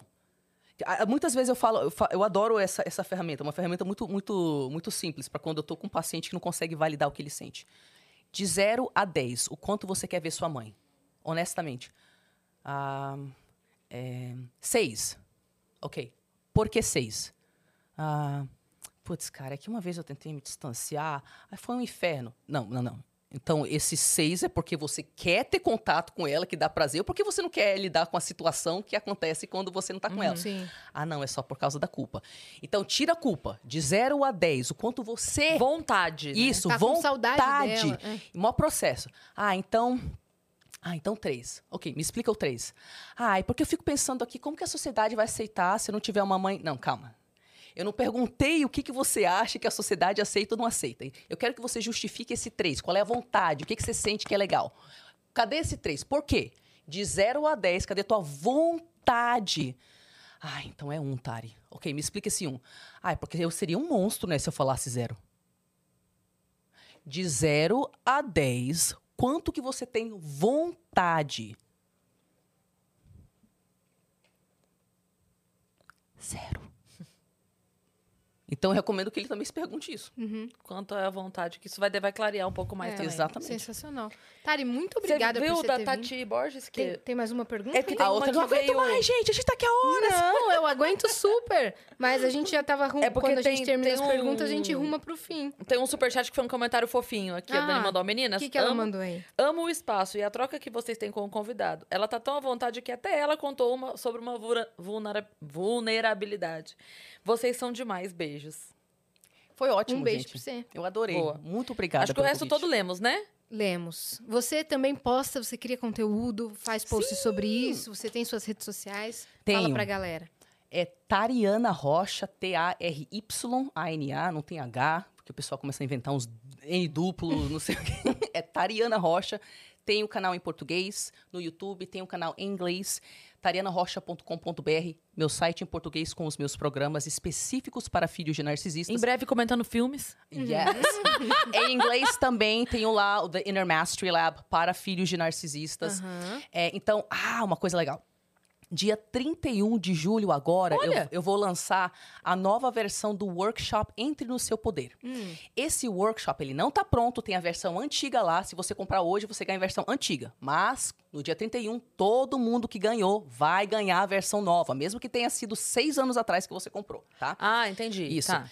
Essa versão do workshop Entre no Seu Poder, o foco é especificamente ajudar filhas e filhos de narcisistas a conseguir diferenciar entre a realidade e a distorção da realidade. Porque lembra que tá numa filha narcisista, numa família narcisista é a mesma coisa que tá numa seita? Sim. Então o foco dele é conseguir virar a chave de você conseguir sair da bolha de fantasia e conseguir enxergar. E aí eu tenho um- uma fala que é: quando a sanidade é restaurada, né, quando a mente, quando a sanidade da mente é restaurada, ela toma decisões corretas. Então o, o objetivo do workshop é só restaurar a sanidade da sua mente. Estando lá no lugar de lucidez, você vai saber o que fazer. Perfeito. Incrível. Perfeito. Tá- Tem o link pra Tá lá no meu site. participar desse Isso. workshop, tá no site. Tá no meu Instagram, tá na Aham. descrição de todos os meus vídeos no YouTube, tá no meu site. Clica na- no, no link na biografia no Instagram, você vai ter acesso a ele. E pra- você atende também pra, pra se consultar com você? Eu é não que tá? tô atendendo mais, Ah. porque eu tava em burnout dois anos e meio. Aí pra Imagino. pessoa descansar um pouquinho, que a, que a pandemia aumentou absurdamente o nível, o- a demanda, né? Então eu não tô é, agendando sessão individual, tô focando nos grupos. Nos grupos, tem a o, o workshop Entre no Seu Poder versão individual, aí você não tem acesso a mim. É só Uhum. para você estudar o programa lá. Mas a versão em grupo, eu respondo todas as perguntas. Então você me terá durante dois meses e meio, dois a três meses, eu estou verificando ainda. tudo que você colocar lá, eu respondo. Sua- qualquer dúvida individual lá, respondo tudinho. Aí sim, posso te ajudar nesse meio. Legal demais. Legal. Muito obrigada por você ter vindo. Você Promete que é volta? maravilhosa. Você vai voltar. Convide-me! Se Claro. tiver gato por perto, eu volto. Sim. Ah, então você estará sempre convidada. Você que ficou até aqui também se inscreve aí no canal do Vênus, que a gente tá quase, inclusive, a gente tá quase de verdade nos 800 mil. Eu acho que tem festa. Tá Hã? 799? Vai ter festa amanhã, então. Ah, não acredito. 799? Então vai ter festa amanhã. Ah, gente, não, não é possível. Vitão, 799 e quanto? Que agora eu quero É. saber. Porque se faltar É. 20, a gente vai ficar online até, pra Até bater Não, isso mas daí, aí, ó. a- quando tem. Quando a gente bate a cada 100 inscritos, a gente faz uma festa. 100 mil. A 100 mil inscritos, a Aí gente faz uma festa. Muito bem. Olha lá. Ah, tá bom. Vocês Vai lá. escaparam dessa agora. Pra amanhã, hein? Pra amanhã, eu quero isso na minha mesa. É, Eu quero na minha mesa 800 mil, porque a Dani vai comprar balão. Eu vou comprar confete, hein? Se a gente Ah, estoura- meu Deus. Ó, eu vou comprar aquele confete Quem- que estoura, hein? Ô, Dani, eu não sei quem é o convidado amanhã, mas traz o aspirador. Coitado, né? Mas é bom, é bom, faz uma bagunça. Faz uma já- bagunça, é, né? Ótimo. Então, já manda pra tia, já manda pra prima. Se inscreve aí no canal do Vênus, porque amanhã a gente quer chegar nos 800k. Sigam a gente também em todas as redes sociais, arroba o Vênus Podcast. E também aonde, minha parça? Também nas nossas redes sensuais, pessoais. Cris Paiva com dois S, Yas e Assine, aí acerta. Isso aí. É, aí acerta, né? Ela tava contando da Yas é, Far, Farhat? Farhat. da Yas Farhat, que colocou lá na, na bio. A Yasmin errada, porque o Danilo, quando o Danilo Gentili, quando veio aqui e postou nossa foto, marcou a Yasmin Farhat, que é Porque ele conhece humorista. as duas, né? É. Quando ele botou Yasmin... Aí apareceu É. lá. Entendi. Aí todo mundo, é Yasmin errada, é Yasmin errada. Ela botou lá, a Yasmin errada. Tá no Então Instagram sigam dela, também a errada. Yasmin Farhat. Segue a Yasmin errada, segue a Yasmin certa, segue a Cris É. certa, segue a Cris errada, segue todo Isso mundo. daí, é, É isso aí. Um beijo. Beijo. E sigam a Tariana, claro. Obrigada, gente. Valeu, gente. Uma série documental em cinco partes sobre os bastidores de um crime que chocou o Brasil inteiro. A polícia já prendeu um suspeito do assassinato da atriz Daniela Pérez. Eu- Eu sempre quis contar essa história. Pacto Brutal estreia dia 21 de julho, só na HBO Max.